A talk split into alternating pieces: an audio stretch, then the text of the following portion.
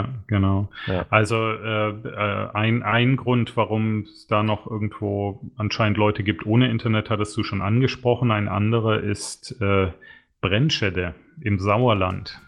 Bitte was? Brennschäde im Sauerland ist, ist, ein kleiner Stadtteil von Sundern äh, und äh, da gibt es weder Internet noch Handyempfang. Immer noch.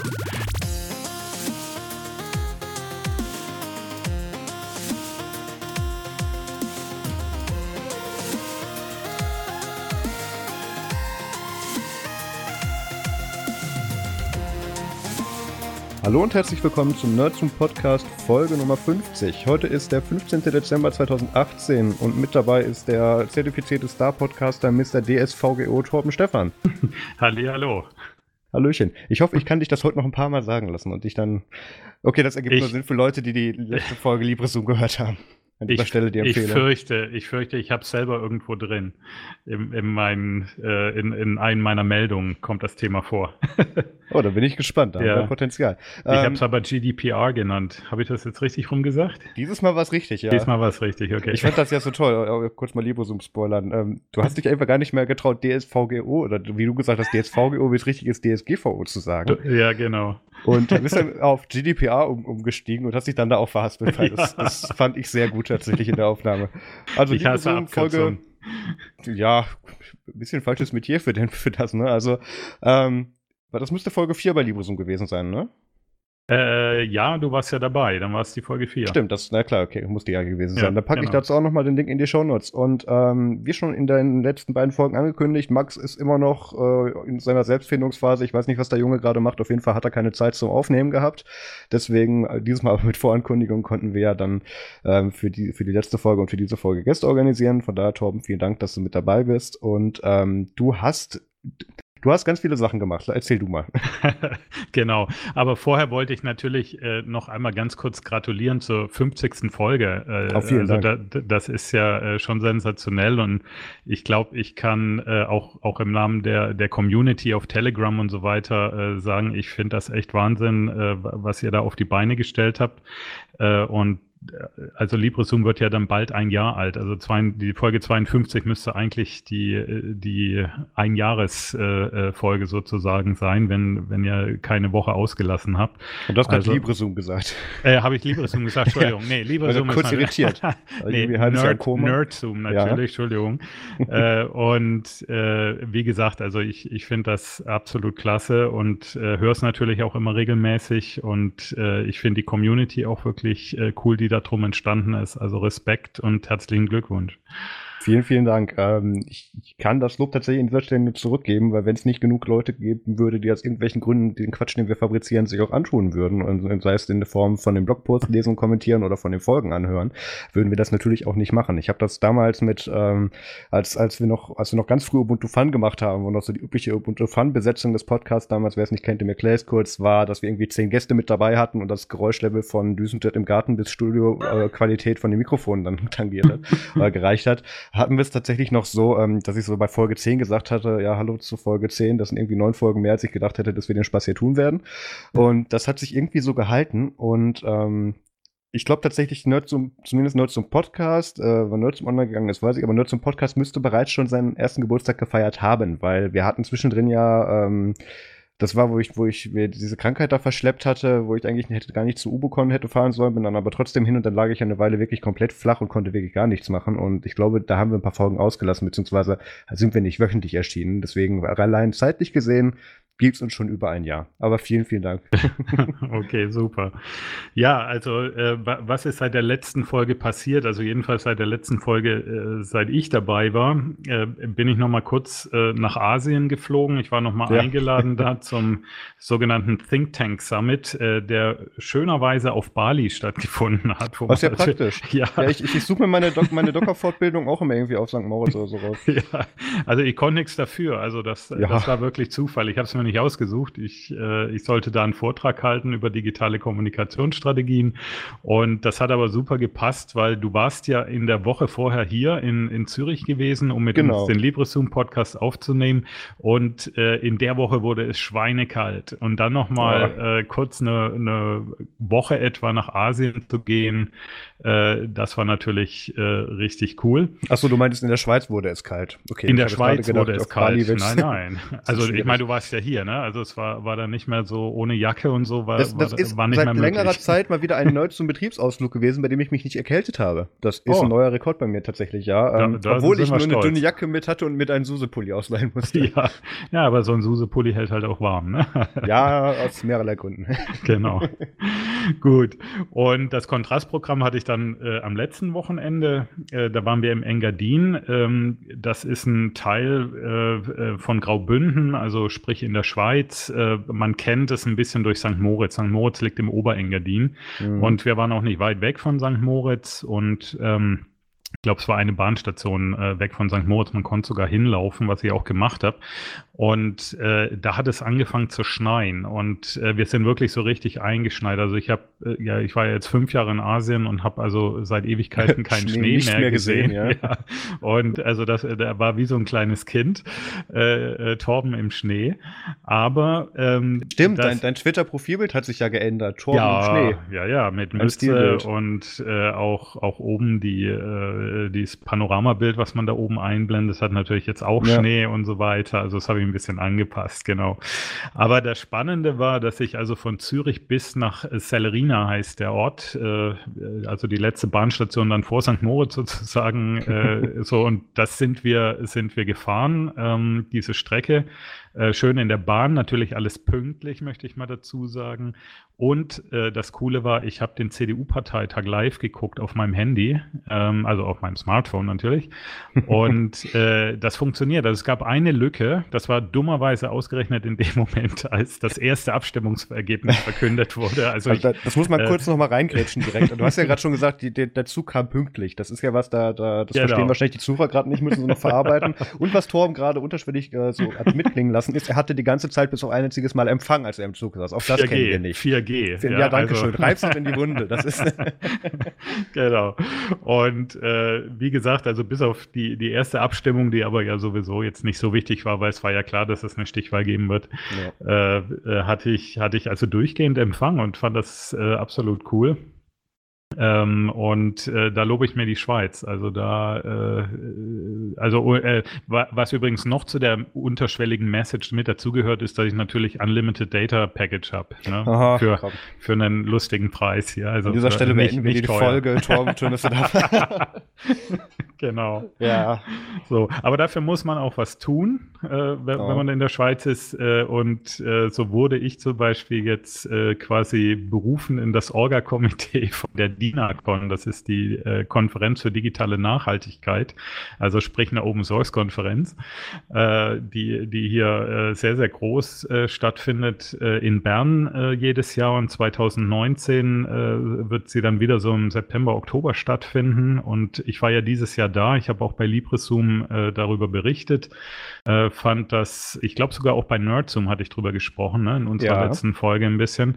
Und ich fand das eine wirklich coole Konferenz, weil sie halt äh, dafür gedacht ist, äh, die, die Öffentlichkeit, aber vor allem auch die Politik auf das Thema Open Source äh, aufmerksam zu machen und äh, zu erklären und natürlich auch dafür zu werben, dass das gerade im öffentlichen Bereich auch der bessere Ansatz ist.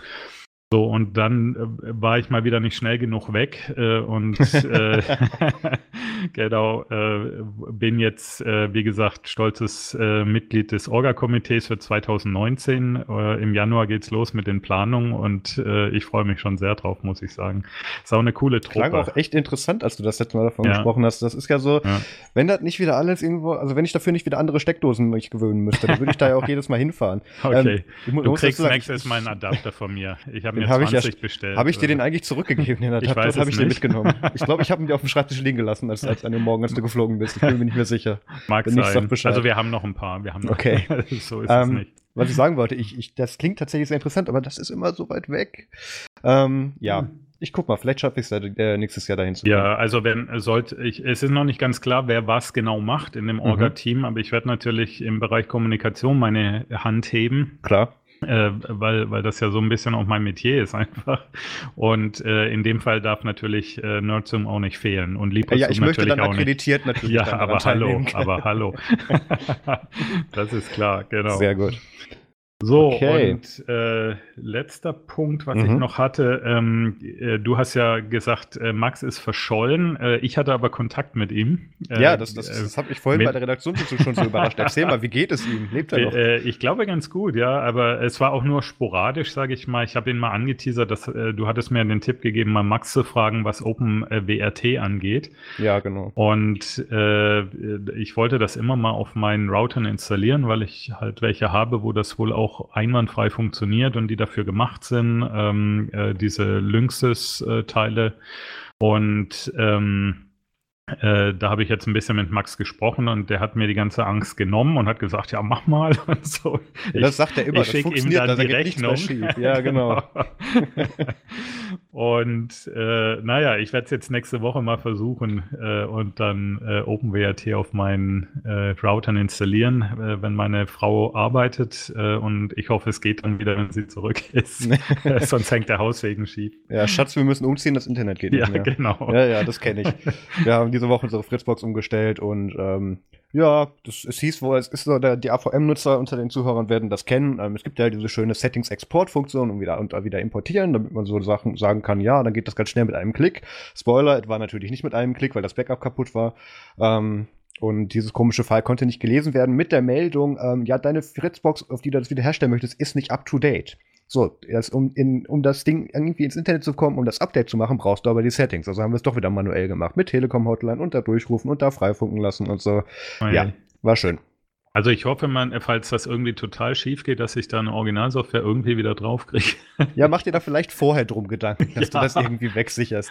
Ja. Ähm, ja, irgendwie. Ja, aber so, es hatte ja. ja. tatsächlich einen Grund. Äh, damals, als wir noch Magic Device Tour gemacht haben, wollte es gab, glaube ich, tatsächlich sogar eine Version, wo Max Support für OpenWRT-Router zum Flashen eingebaut hatte. Ähm, aber soweit kam es dann damals mit Magic Device Tour gar nicht mehr. Okay. okay. Ähm, genau. Ähm, soweit fertig mit, mit ja. OpenWRT? Ja, okay. genau. Dann mache ich weiter. Nun ein ganz kurzes Service-Announcement, weil mich da tatsächlich mehrere Leute angeschrieben haben zu, ähm, ob das denn äh, legit gewesen ist. Ähm, letzte Woche oder letztes Wochenende, oder nee, es müsste sogar vorletztes gewesen sein, war Friendly Fire 4. Ähm, eine Spendenveranstaltung von der größeren deutschen YouTuber-Szene im Bereich Gaming, äh, die dafür einen guten Zweck äh, Geld gesammelt haben. Die ganzen Organisationen zähle ich jetzt nicht wieder auf. Ähm, und da hat auch Nerds Media tatsächlich ein bisschen Geld dagelassen, ähm, einfach nur damit, ich, ich weiß nicht, warum das ist. Ich habe tatsächlich an dem Abend mehrmals äh, SMS, nee, nicht SMS, äh, äh, Kurznachrichten auf Twitter bekommen, wo ich gefragt wurde, da stand Nerdsum, warst du das? Und ich so, ja, wer, wer sonst? Also, ähm, das, ja, also ja, war ich. Okay. So, Punkt. Abhaken. Dann cool. habe ich eine Ubuntu-Installation gekillt weil ich nämlich gerade den Entrovert Ares teste. Also Entrovert ähm, ist eine Firma in den UK, die äh, also ehemaliges Vereinigtes Königreich, die Linux-Geräte herstellen bzw. vertreiben mit ihren eigenen Linux-Installationen und Distros vorinstalliert. Und die haben auch einen All-in-One-Rechner, also im Prinzip Rechner im Bildschirm namens Ares und der wird jetzt gerade refreshed. Das heißt, der bekommt eine ganz neue Prozessorarchitektur gerade, also die Architektur so eine Generation nämlich gerade tatsächlich die achte äh, äh, Intel-Generation, die jetzt drin ist. Und das Gerät gibt es so noch nicht. Ähm, das wird zeitgleich released mit meinem Review. Das ist ein Deal, an dem haben wir recht lange gearbeitet. Das wird ganz cool. Und ähm, das Gerät teste ich gerade und ähm, ich, ich will nicht zu viel spoilern, weil das Video dazu, ich habe schon das, das, äh, das Sketchbook dafür fertig gemacht, ähm, wird gut. Guckt euch dann an. Genau. Hast du, ähm, hast du Freude an dem Teil? Ähm, mehr als ich zugeben möchte tatsächlich. Okay. Ja. Dann, okay. Weil das endet dann meistens damit, dass ich dann unser, unserem Pressrap dann sage, ja, schick mir eine Rechnung, ich behalt's. Mhm. Das ist, naja. Okay, Platz aber hast du ja noch. Platz, äh, Irgendwo habe ich in diesem Raum bestimmt auch noch Platz, wo nicht gerade Sachen gestapelt sind oder okay. auf dem Boden rumliegen. Ja, genau. Okay. Ähm, Und ich, ich drücke jetzt nicht das Thema auf äh, eine äh, ähnlich gelagerte Firma, weil das äh, du, glaube ich, schon relativ ausführlich äh, im Telegram-Chat. Äh, oh, keine Sorge, das mache ich dann im Review. Hast. Also kein Problem. ah, okay, gut. Nö, also, ja, ich, mein Gott, es, es gibt Fehler, die sollte man nicht machen. ja, ich bin gespannt. Äh, ja. ich, bin, ich bin sehr gespannt, gerade auf den Teil. Ja, ja Grüße nach Königsbrunn. Genau. So, dann kommen wir zum Feedback. Und äh, dieses Mal lesen wir tatsächlich wieder ein paar Kommentare vor. Und zwar, jetzt muss ich den Tab finden. Ah, da, genau. Hat der Oscar geschrieben. Hallo, liebes Nerdsum-Team. Das ist jetzt das vierte Jahr hintereinander, dass ich diese Story über YouTube bzw. Google gehört habe. Ähm, da spielt er auf diese DuckDuckGo-Studie an, die Mario und ich letzte Woche auseinandergenommen haben. Ähm, mhm. Oscar schreibt weiterhin, ich glaube jedes Mal von DuckDuckGo. Super Podcast, weiter so. Ich bin jetzt nach fünf Tagen Binge-Listening, Klammern gibt es das bei euch, Grippe jetzt auf dem aktuellsten Stand. Marius bzw. Max, welchen Laptop könnt ihr für Linux empfehlen, da ich viel beim Kunden vor Ort bin? Liebe Grüße, Oskar. ähm, ja, Königsbrunn ist raus. Was haben wir noch? ähm, möchtest, also kannst du vielleicht stellvertretend für, für Maxis mal spontan ähm, eine Empfehlung aussprechen, bevor ich meine sage? Ähm, ja, ist schwierig, weil ich bin ja nur äh, auf, auf einem Tuxedo so, unterwegs. Ja. Und äh, wie gesagt, ich habe. Du den Namen gesagt. Oh, warte mal. So, ich bemühe mal Lieselotte. Moment. Ja. Ah, sehr gut. Jetzt haben wir die Glocke und Lieselotte yeah. beim Podcast. Podcastception. Genau. Jetzt geht's los. Richtig. Nee, und äh, für mich funktioniert das Teil auch äh, sehr gut. Äh, ja. wobei ich natürlich äh, die Kritik, die ihr geäußert habt äh, in euren beiden Reviews damals äh, absolut nachvollziehen kann. Ich bin das Ganze umgangen, indem da einfach Ubuntu, äh, nicht Ubuntu, sorry, Solos drauf läuft. so wie man es halt kriegt. Ne? Und ja. das merkt man dann zum Beispiel an der Batterie. Ne? Also ähm, äh, da läuft dann nicht mehr alles so, so hundertprozentig, äh, wie, wie, man sich das äh, vorher gewünscht hat und so. Ähm, aber ich kann jetzt keine wirklichen Alternativen nennen. Also ich nutze äh, ja Linux sonst. Äh, ich habe noch auch, auch so einen Teil, wie du jetzt von Entroware hast, so einen All-Inclusive Computer, wo halt alles drin ist. Äh, der ist von Hewlett Packard. Äh, das funktioniert ganz gut, äh, war aber am Anfang etwas schwierig. Da läuft Ubuntu drauf. Ja, ist auch ein bisschen ähm, knapp mit dem Laptop beim Kunden, glaube ich. Mit dem ja, Umgang. genau. Und äh, ansonsten habe ich nur noch so eine ganz alte Mühle von Dell. Äh, das, äh, das ist einfach ein ausgemustertes Teil von meiner ehemaligen, von meinem ehemaligen Arbeitgeber. Das ist jetzt auch sechs Jahre alt oder so und ähm, das ist robust. Also Dell ist irgendwie immer robust, was äh, Linux angeht. Äh, das funktioniert schon irgendwie. Was ich noch nie versucht habe, sind ThinkPads. Ähm, das wäre so meine, äh, mein Wunschzettel. Gut, dann übernehme ich einfach an der Stelle. Ja. Ähm, also einerseits natürlich mit ThinkPads, also der von IBM aufgegebene, von den Novo stückweise wiederbelebten Sparte von IBMs Laptops, ähm, kannst du wenig falsch machen. Ähm, außer mit ganz speziellen Modellen, da kannst du alles mit falsch machen. Aus dem Grund gibt es das ThinkPad-Wiki. Ähm, kannst du einfach mal googeln, beziehungsweise auch DuckDuckGo. Wie ist das andere Ding, Tom? Startpage. Start ja, ja. Und wo, äh, wo auch immer du das reinschmeißen möchtest. Gibt's noch.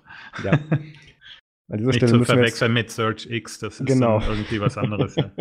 Ganz seltsam. ähm, wo wollte ich damit hin? Genau. Ähm, mit ThinkPads kannst du generell nicht viel falsch machen, ähm, weil da einfach die ganzen Nackenwerte, die den Linux-Kernel und die Distros seit Jahren optimieren, einfach schon seit Jahren auch dran sitzen und dementsprechend das auch auf ihrer Hardware natürlich zum Laufen bringen wollen. Ähm, plus natürlich die ganze Community-Arbeit drumherum. Also ThinkPads generell äh, wäre jetzt tatsächlich meine Empfehlung die äh, ThinkPad Carbon-Reihe, also die Business-Serie von Lenovo. Ähm, ich habe ja lange Zeit das Lenovo Carbon äh, X1 in der dritten Generation gefahren und das ähm, war bis auf den Fingerabdruckleser, den man aus verschiedenen Gründen unter Linux eh nicht nutzen sollte, ähm, eine sehr, sehr gute Nutzungserfahrung, bis ich da eine Powerbank aus einer Firma, von einer Firma aus Königsbrunn dran angeschlossen habe. Danach war das nicht mehr so gut. ähm, anderes Thema. Ähm, dann, wenn es natürlich super High-End-Business sein soll, dann kann ich das MacBook Pro äh, Late 2015 empfehlen, sowohl die 13 Zoll als auch die 15 Zoll Variante. Und ähm, konträr zu was man im Internet dazu liest, ähm, ich habe da in meinen letzten Tagen, als ich bei Daimler war, immer noch einfach äh, einfach um die Dinger, wir hatten da so eine Policy mit, wie wir die Dinge überschreiben müssen, mit wie vielen Sektoren und so weiter. Und das habe ich einfach abgekürzt, indem ich da Ubuntu drüber installiert hatte mit überschreiben. Und dann gehen die zum Stage und wieder woanders hin, damit da wieder ordentliches macOS von Daimler Approved draufkommt. Und ähm, ich habe da wirklich einfach eine USB-Stick dran gesteckt, habe dann, ich kann es mir nicht merken, ich glaube Apfel B oder was auch immer, oder Control, Con ja, ich glaube Control B zum Boot-Auswahlmenü ähm, finden, dann eben habe das dann hochgebootet darin, habe es einfach installiert. Ähm, out of the box ging Wi-Fi, Bluetooth, die Displayhelligkeit ging, alle deine Shortcuts gingen und so weiter. Der dynamische Sensor für die Bildschirmhelligkeit ging auch und so. Also diese ganzen Sachen, wo man früher gesagt hat, okay, ich habe das jetzt installiert, jetzt verbringe ich den Rest, restlichen Abend dann noch damit irgendwelche äh, Wikis durchzuarbeiten, damit auch alle anderen Hardware-Bestandteile funktionieren, habe ich da einfach nicht gehabt. Also ähm, klar ist ein Haufen Geld, aber ähm, wenn es halt auch gerade ein Business-Laptop ist, MacBook Pro Late 2015 kann ich an der Stelle empfehlen. Ansonsten gibt es noch natürlich die üblichen anderen äh, Linux-Ausstatter bis Reseller, die behaupten, alles läuft ganz super und ähm, man kann das hier so aus dem Haus mit, mit mehr oder weniger Supportern kaufen. Da muss man aber seine eigenen Erfahrungen mitmachen, wenn man uns nicht glauben möchte. Ich würde zur Stangenware raten. Dann gäbe es natürlich noch die ganzen Dell XPS-Geschichten. Ähm, die sind meiner Meinung nach aber überteuert, auch wenn das sehr schöne Geräte sind. Ähm, das sagt der Apple-User, by the way. Ähm, ja, also es, du hast da schon genug Auswahl. Es ist nicht mehr so schwierig. Ähm, wovon ich einfach abraten, wovon ich einfach tendenziell abraten kann. Ich weiß nicht, ob der Pierre Goldenbogen uns noch zuhört. Der wird mir dann wahrscheinlich einen wütenden Kommentar dazu schreiben. Ähm, kauft nichts, was mit Lenovo Yoga irgendwie betitelt ist. Ähm, das ist zu Recht die Low-Budget-Variante von Lenovo, die ähm, zwar ganz toll ist, weil du kannst sie umklappen und ähm, hast da eventuell ein Touchpad und ein schlecht skaliertes Monitor-Panel drin, aber ähm, lasst das mal lieber, Software-Support ist nicht gut und vor allem die, beziehungsweise der Kernel-Support taugt nicht viel und die ähm, aktuelle Variante mit AMD, ähm, die, die bootet in den meisten Fällen unter Linux gar nicht hoch, das kannst du gleich lassen. Also, ich glaube, da mhm. waren jetzt so ein paar Empfehlungen dabei. Ja, also was den Yoga angeht, äh, das stimmt. Äh, ich habe auch äh, noch irgendwo einen Yoga rumfliegen. Ich finde ihn leider seit dem Umzug nicht mehr so richtig. Äh, das ist, glaube ich, ein Yoga 3 äh, gewesen und äh, mit Ach und Krach lief da dann irgendwann Ubuntu drauf. Mhm. Alles andere habe ich dann nicht mehr ausprobiert so richtig. Ähm, also es, die, sind, die sind ein bisschen frickelig, das stimmt. Ja. Aber hast, hast du mal den, äh, die sechste Generation von dem, ähm, äh, äh, von, von dem ThinkPad äh, ausprobiert? Carbon X1? Carbon X1, ja. Ähm, ich habe die, ich wollte das ja tatsächlich reviewen. Das war ja lange auf unserem Zettel, dass wir das reviewen, aber dann hat das tatsächlich finanziell nicht hingehauen, weil ich da mhm. immer schlecht eben 2000 Euro reinkippen konnte, nur für ein Review, obwohl ich schon funktionierende Hardware hatte. Den, diesen, diesen Aus, diese Ausgabe konnte ich dann nicht rechtfertigen. Ja. Ähm, ich habe den wohl schon mal in der Hand gehabt, weil ich habe den beruflich auch schon mal im Einsatz gehabt. Die Version von, äh, die fünfte Generation hatte ich auf dem MWC sogar für eine Zeit lang mit dabei. Da hat mir der, äh, ich, der hört uns glaube ich eh nicht, der liebe Stefan von, ähm, Coincidence, Stefan von, von Lenovo hat uns den tatsächlich überlassen für ein paar Tage, als wir auf der Messe waren. Aber da habe ich dann auch kein Review zu gemacht, weil es einfach zu wenig Zeit war. Ja. Ähm, also ich habe also, nicht, ich, ich habe nicht viel ja. von Problemen gehört. Ich habe nur gehört, das Ding taugt einigermaßen auf mit Linux ja. auch. Okay, also was, was ich an dem Sechser nämlich cool finde, ist, dass der eine Docking Station hat, äh, also so wie die jetzt alle ab der ab, ab diesem Jahr irgendwie, ähm, äh, die, die, dann über diese äh, äh Typ A Ports, nee, sorry, Typ C Ports äh, ja. laufen. Ne? Ähm, das ist irgendwie ganz cool gemacht, aber es, es sieht aus wie eine klassische Docking Station und man drückt das dann so rein und dann gehen die Typ C Ports äh, locken sich dann ein und äh, haben sich auch ganz toll das Gerät mit zerkratzen. Ist das so? Ja, leider. Scheiße. ja. Klang so gut. Ja, ist es auch. Man muss, ist halt, bitte steck dein Hamster nicht in die Mikrowelle. Du musst halt wissen, wie du es nutzen kannst. Ne? Also ja. dann, dann, funktioniert das auch. Also, aber wenn du es halt nicht ganz reinschiebst, kannst du es auch zerkratzen. Aber ja, da hängen wir schon viel zu lange bei dem Kommentar. Ähm, Morten hat noch einen Kommentar geschrieben. Äh, vielen Dank für die gute Folge. Viel Glück bei der Anreise zum Vostok Live. Wenn es schlecht läuft, wird England ab dem 29. März 2019 um 23 Uhr keine eigene Flugsicherung mehr haben und man braucht ein Visum wie plötzlich 100.000 andere auch. Äh, ja, da haben wir noch nicht drüber nachgedacht, aber so wie es aktuell aussieht, ähm, egal wie die das Ding da weiterhin vor die Wand fahren, ähm, werden sie in zwei Jahren noch nicht so weit fertig sein, dass das überhaupt schon in irgendeiner Form in Austritt zu denken ist. Von daher denke ich, sind wir zumindest für nächstes Jahr noch ganz gut bedient. Ja, seid ihr da nicht so sicher, ähm, weil im Moment, also das, das haben, glaube ich, viele nicht verstanden. Das fiel mir auch im Telegram-Chat äh, ja. auf. Ähm, also das Ding ist, äh, dieses Abkommen, was die EU mit der May verhandelt hat, äh, das muss jetzt noch durchs britische Parlament. Und mhm. äh, da sieht es leider sehr, sehr schlecht aus. Äh, sie hat zwar ihre, also ihr, ihr, Misstrauensvotum gewonnen, das war aber auch nur in der eigenen Partei. So, und äh, jetzt, also das Ding muss wirklich durchs Parlament, sonst gibt es keinen Vertrag. Und dann wird, also dann muss, gibt es nur zwei Möglichkeiten äh, wenn es keinen Vertrag gibt. Entweder der harte Brexit, das heißt, dann hast du wirklich diese Situation ab März. Mhm. Oder ähm, äh, Großbritannien sagt, ach, äh, alles nur Spaß gewesen, lass mal gut sein mit dem Brexit. Äh, mhm. Wir treten wir zurück auch. vom Brexit, ja, ja. ja, wir bleiben. Und das können sie quasi einen Tag vorher noch machen. Hat, hat das, hat das äh, ähm, na, wie heißt ja, das Europäische Gerichtshof hat das äh, entschieden. Mhm. Äh, insofern ist da natürlich auch noch ein bisschen Hoffnung. Aber hm, also viele Experten haben wirklich Bauchweh, dass das einen ganz harten Brexit gibt. Und dann hast du genau diese Situation, dass, äh, dass du dann eigentlich sofort ein Visum brauchst. Ja, das stimmt. Ähm, wir können uns jetzt hier tatsächlich im Brexit verrennen, wenn du möchtest, aber ich glaube, wir müssen einfach gucken, wie, wie, wie, wie, schlimm diese Lawine wird. Genau. Ähm, Abwarten und Tee trinken, ne? ja. Ich bin gerade sehr irritiert, weil mir gerade mein PR-Kontakt bei Palm geschrieben hat, die wollten mir eigentlich ursprünglich dieses Mini-Telefon schicken und jetzt irgendwie doch nicht mehr und jetzt kriege ich aber gerade hier ein Shipping-Label zugeschickt. Ich weiß nicht, wahrscheinlich oh. kommt die Tage bei, bei, mir was per Post an. Okay, jo. was soll ich denn noch alles reviewen in diesem Jahr? Egal. Ähm, also vor Ende des Jahres. Gut, dann, wenn ihr auch Kommentare, Feedback, ähm, Themenvorschläge, was auch immer habt, dann schreibt uns eine E-Mail an podcast.nerdsum.de und kommt in unseren Telegram-Chat unter nerdsum.de slash telegram und folgt uns auf den sozialen Netzwerken. Ähm, und dann kommen wir jetzt tatsächlich zu den Themen.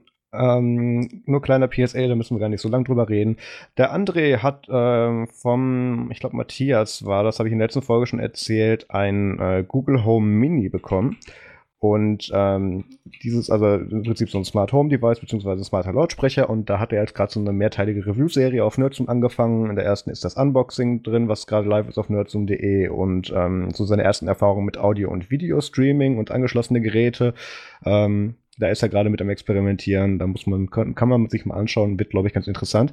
Ähm, es sind ja immer so solche Sachen, die würde ich dann auch super gern zu Hause haben. Aber dann fällt mir mal auf, ich bin kaum zu Hause. Und dann steht das da rum und ich habe nichts davon. Das ist, ich weiß nicht, du, oh. äh, ihr habt ja, glaube ich, Gibt's das noch nicht war, portabel? Ja, doch schon, aber ähm, Nennt was sich soll Siri. ich sagen?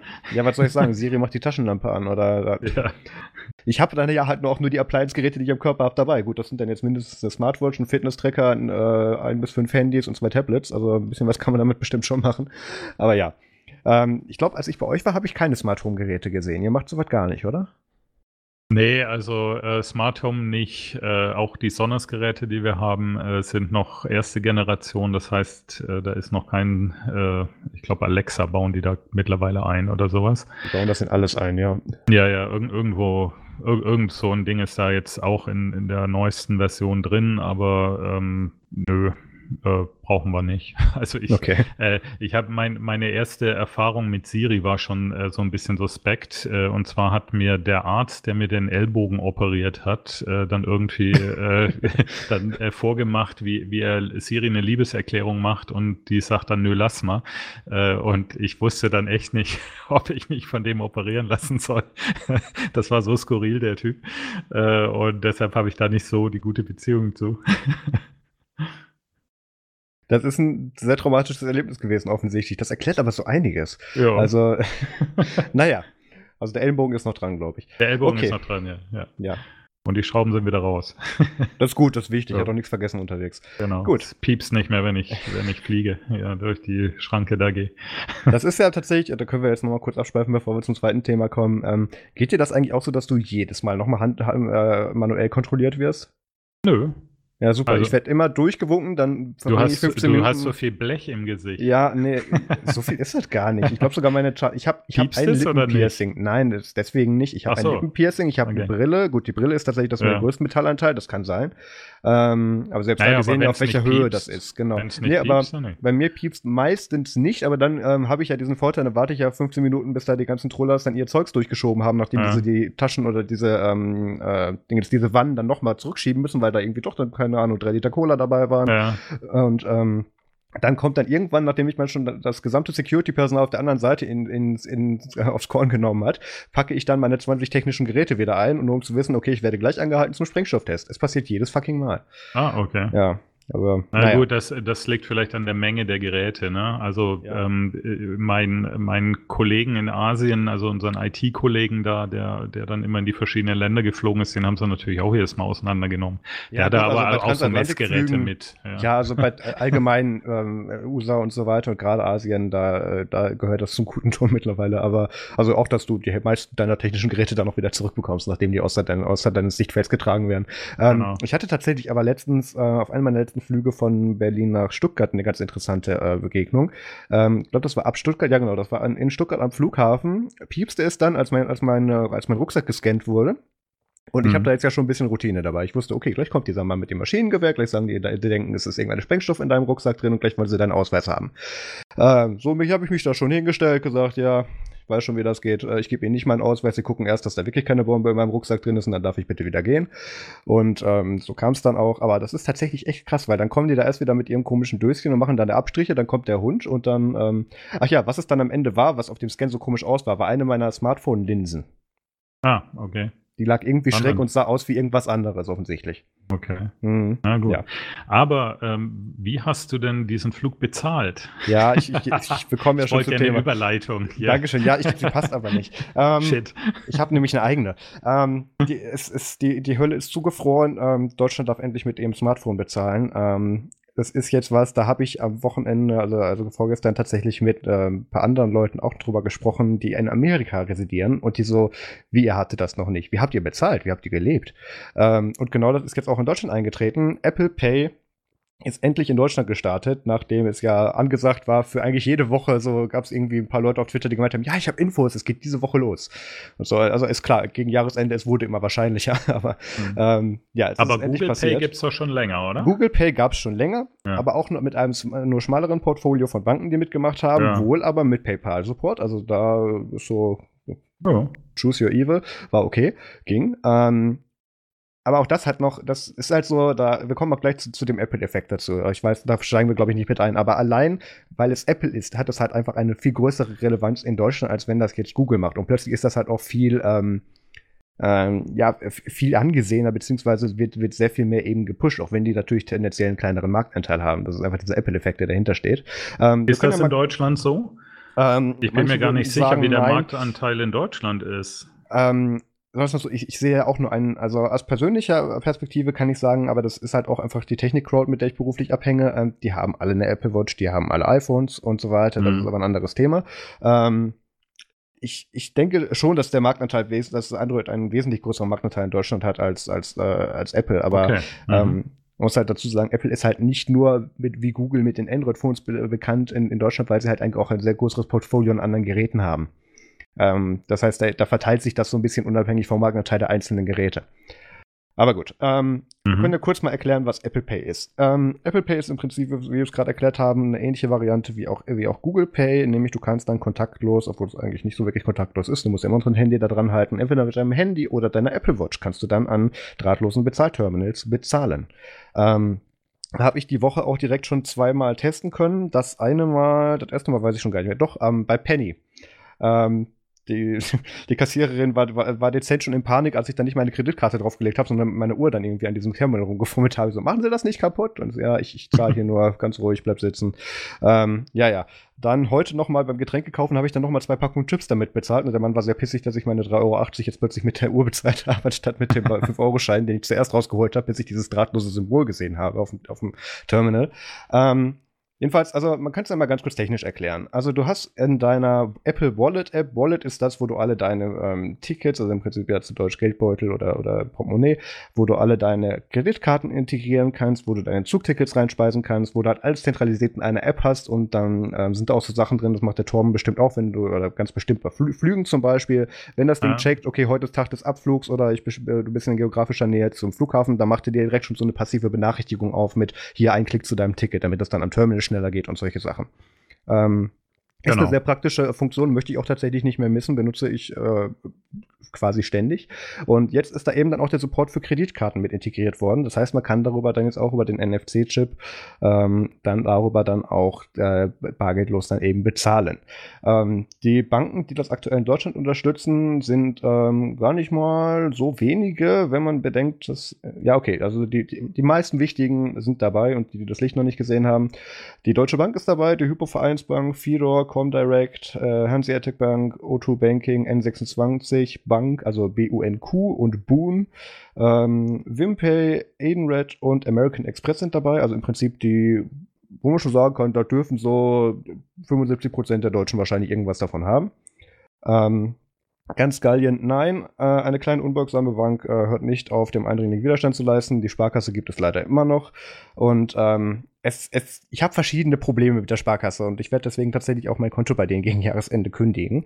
Ähm, was ich bei denen für ein Problem habe, ist, dass die einerseits sagen, ähm, nee, wir möchten bei Apple Pay nicht mitmachen, wir möchten Apple dazu zwingen, ähm, allen Leuten oder allen allen Entwicklern, die das möchten, App-Entwicklern Zugriff auf diese NFC-Schnittstelle zu geben, wo Apple aber sagt, äh, nee, Qualitätssicherung und dann machen da irgendwelche Leute böse Sachen mit und heißt es, mit, mit iPhones können, da kann irgendwelche Mist gemacht werden, das lassen wir. Wenn du, wenn du bei uns mitspielen möchtest, machst du das über unsere Infrastruktur, in dem Fall dann Apple Pay bzw. Wallet. Ähm, ist eine Einstellung, die ich nachvollziehen kann. Ähm, ich kann auch tatsächlich die, die Nachfrage von, von, äh, der Spar von dem Sparkassenverbund tatsächlich nachvollziehen. Allerdings, ähm, sagen wir so, was technischen Fortschritt angeht, ist jetzt nicht das erste, woran ich denke, die Sparkasse. Das Aber, ist jetzt mehr so ein äh, bisschen. Mal ganz kurz, ganz mhm. kurz eine Zwischenfrage. Also ja. bei Google Pay ist doch die Sparkasse auch nicht dabei, oder? Das ist richtig, weil jetzt Und kommt direkt da das nächste. könnten sie das doch. Also da, der NFC-Chip ja, ist doch frei sozusagen. Deswegen sage ich ja, Hypocrites, da kommen wir jetzt zu. Ja. Ähm, was die nämlich da stattdessen machen, ist, die rollen dann ihre eigene App raus. Ja, und, ja gut, ähm, das ist ja auch nachvollziehbar. Ich meine, das ist, äh, ist ja, ja auch. wenn die einen Track Record hätten, der besagen würde, dass das Ding nicht ständig kaputt geht, auf gerouteten Geräten nicht richtig funktioniert und auch sonst okay. nicht wirklich das macht, was es tun soll und irgendwelche Analytics-Sachen mitbringt, ähm, dann würde ich das auch verstehen. Das, mhm. das Problem ist nur, die sagen halt, nee, wir weigern uns, wir sehen keinen Grund, das da bei Apple Pay mitzumachen, hat irgendwie keine Relevanz. Wir sehen auch keinen mhm. Grund, bei Google Pay mitzumachen. Und ähm, da muss man sich mal kurz vor Augen halten, dass das unter anderem der Grund ist, warum ich diese Bank oder mein Verhältnis mit dieser Bank dieses Jahr noch beenden werde. Weil das ist ein, ein Zeichen des Fortschritts und wenn das meine Bank nicht liefern kann, dann suche ich mir da eine andere. Und ich habe Fluch oder ja kann man sich aussuchen. Ich habe N26, also N26, ich habe auch eine American Express und ich habe auch noch zwei andere, die da auf dieser Liste sind. Mhm. Ähm, äh, hattest, du, hattest du Visa und Mastercard vorgelesen? Das habe ich. Äh, sind die mit dabei? Oder das sind jetzt hier Visa und Mastercard sind dabei, ja, natürlich. Sind dabei. okay, das heißt, wenn ich, wenn ich eine Mastercard habe, kann ich die da drauf hinterlegen? Nein, eben nicht. Nee. Das, deswegen, also allgemeine muss Kommt auf sagen, die Bank an. Genau, es muss okay. nämlich äh, für diesen Handshake-Prozess, der besagt, ähm, also wir kommen jetzt noch mal ganz kurz dazu, wie das funktioniert. Äh, ich ich mache einfach mal kurz die Einführung dazu. Ähm, wenn du deine Wallet-App öffnest, wirst du da dann, sofern noch nicht geschehen, dann begrüßt mit einem Dialog, der dir sagt, hey, Apple Pay ist da, ähm, schmeiß mal deine Kreditkarte rein, bitte. Und dann hast du mehrere Möglichkeiten. Die eine ist, du trägst alle deine Daten, deine Kartennummer, deine CV-Nummer und dein, äh, jetzt hätte ich was Mindesthaltbarkeitsablaufdatum der Karte ähm, ein und ähm, oder du kannst das auch tatsächlich von der Kamera ablesen lassen. Das mhm. hat dieses Mal bei mir tatsächlich funktioniert. Bei, bei, Google Pay hat das damals tatsächlich nicht geklappt, aber das wird wahrscheinlich an dieser beschissenen Kamera von meinem Nexus 4 gelegen haben. Das einzigste Android-NFC-fähige Gerät, was ich gerade da hatte für den Test. Ähm, mhm. Und dann wird deine Karte da integriert. Und was dann passiert ist, die kommuniziert mit der Infrastruktur bzw. dem Backend von dem Anbieter deines, deiner Kreditkarte, in meinem Fall, mit der ich es gemacht habe, N26. N26 sagt dann, hey, schicke bitte über Wallet dem User eine Benachrichtigung, dass der bitte die N26-App öffnen soll, um das dort zu verifizieren. Damit ich jetzt nicht hingehen kann und dir deine Kreditkarte klaue und dann hingehen kann, solche die da jetzt rein, hier ist deine Kreditkarte und wir tun so, als wäre nichts gewesen, aber ich kann mit deiner Karte einkaufen gehen. So in hm. Anführungszeichen. Mhm. Also dieser ist ein Verifizierungsprozess mit drin und ähm, da ist natürlich auch ein Vertrag, der darin abgeschlossen wird, der besagt, hey, ich Apple Pay darf von dann N26-Infrastruktur regelmäßig kleine Beträge mit diesen und diesen Verifikationseinstellungen dann abheben. Ähm, muss man dann natürlich bestätigen. Ähm, kann man sich den Feinprint durchlesen, der ist eigentlich nicht groß spektakulär, aber natürlich so geschrieben, dass ihn keiner versteht. Ich habe mir da mal eine Analyse zu angeschaut. Ist im Prinzip, was alle anderen auch machen, nicht mehr, nicht weniger. Also ähm, insofern keine größeren bösen Angreifpunkte bisher. Ähm, dann kannst du eben, ähm, dann bist, ist eben deine äh, die Wallet-App auf deinem äh, auf deinem iPhone dann eben dazu berechtigt, solche Transaktionen dann durchzuführen über den NFC-Chip an bestimmten verifizierten Bezahlterminals, die das natürlich auch unterstützen. Ähm, aufgrund dieses Verifizierungsprozesses kannst du das auch nicht plötzlich dann auf allen anderen iCloud-Geräten mit der gleichen ID machen, sondern musst das für jedes Gerät nochmal speziell authentifizieren. Einfach damit das nicht reproduzierbar ist, damit dir dann nicht einer deine Daten mitklauen kann und der geht dann fröhlich shoppen. Nee, das ist an die Hardware-ID deines iPhones bzw. deiner Apple Watch ähm, äh, geknüpft. In dem Fall dann auch bei der Apple Watch habe ich es dann auch nochmal eingetragen. Ähm, und dann geht es im Prinzip weiter, dann kannst du damit dann schon einkaufen gehen. Ähm, es ist so, dass man das jetzt nicht nur an Terminals natürlich kann, die sagen, hier supports Apple Pay oder was auch immer, sondern an allen, die dieses im Prinzip, dat, dat, wie soll ich das sagen, dieses umgedrehte Wi-Fi-Symbol haben, was kontaktloses Bezahlen andeuten soll. Mhm. Auf all diesen funktioniert das. Ähm, dann, was vielleicht noch für den Endkonsumer interessant ist, ähm, dass tatsächlich die Nutzung von Apple Pay sicherer ist, als wenn du deine eigene Kreditkarte, also die Kreditkarte an sich benutzt. Ähm, das hat folgenden Grund. Für jede Transaktion wird im Prinzip eine Wegwerf-ID generiert, die an das Terminal übertragen wird. Und die ist dann auch nur einmal gültig. Mit der, also ich simplifiziere mhm. das jetzt sehr. Ich weiß, Mario Hommel im Hintergrund ist schon am Schreien, wenn er gerade am Laufen ist. Ähm, mhm. Es ist, es ist sehr simplifiziert. Es wird eine einzigartige ID erstellt, ähnlich wie bei Google Pay, allerdings ein bisschen anders hier. Ähm, die ist dann auch nur einmal für dieses Ding gültig. Deine eigentliche Kreditkartennummer wird nicht an den Zahlungsbetreiber bzw. an, an das Terminal weitergeleitet. Ähm, also es ist so der Klassiker, dann hat zwar, da weiß zwar Apple, was du gekauft hast, aber du kannst ja beim Bezahlen immer noch deine Payback-Karte vorzeigen. Ähm, das alte Spielchen. Also das ist in dem Fall tatsächlich gibt eine größere Sicherheit. Ähm, es, sind, es ist wieder das übliche, ich glaube 15 bis 25 Euro, diese Freibeträge, bei denen man keinen Code braucht, wenn die nur bis zu einem, einem bestimmten Rhythmus gemacht werden hintereinander. Alles, was da drüber ist, muss man dann mit, einer, mit einem PIN authentifizieren. Ähm, den man dann am Terminal eingibt, nicht an der Uhr oder so. Ähm, und ähm, halt wirklich der Vorteil ist, ich hatte jetzt, und das, das ist jetzt super Klischee, aber ich habe es tatsächlich mal so drauf ankommen lassen, ohne zu wissen, ob, ob Penny das tatsächlich kann. Habe ich ja erzählt, ich habe damit meine Uhr bezahlt. Ich war vollbepackt mit Einkäufen, hatte keinen Einkaufswagen dabei, weil es war wie immer, du gehst rein, denkst dir, ja, ich brauche nur drei Sachen und dann stehst du mit zwei vollbepackten Armen an der Kasse. wie immer. Ähm, und äh, dann so hatte ich die schon in der Hand und so, ja scheiße, wie bezahle ich das jetzt? An meinen Geldbeutel kam ich tatsächlich nicht ran. der war natürlich ganz unten im Rucksack.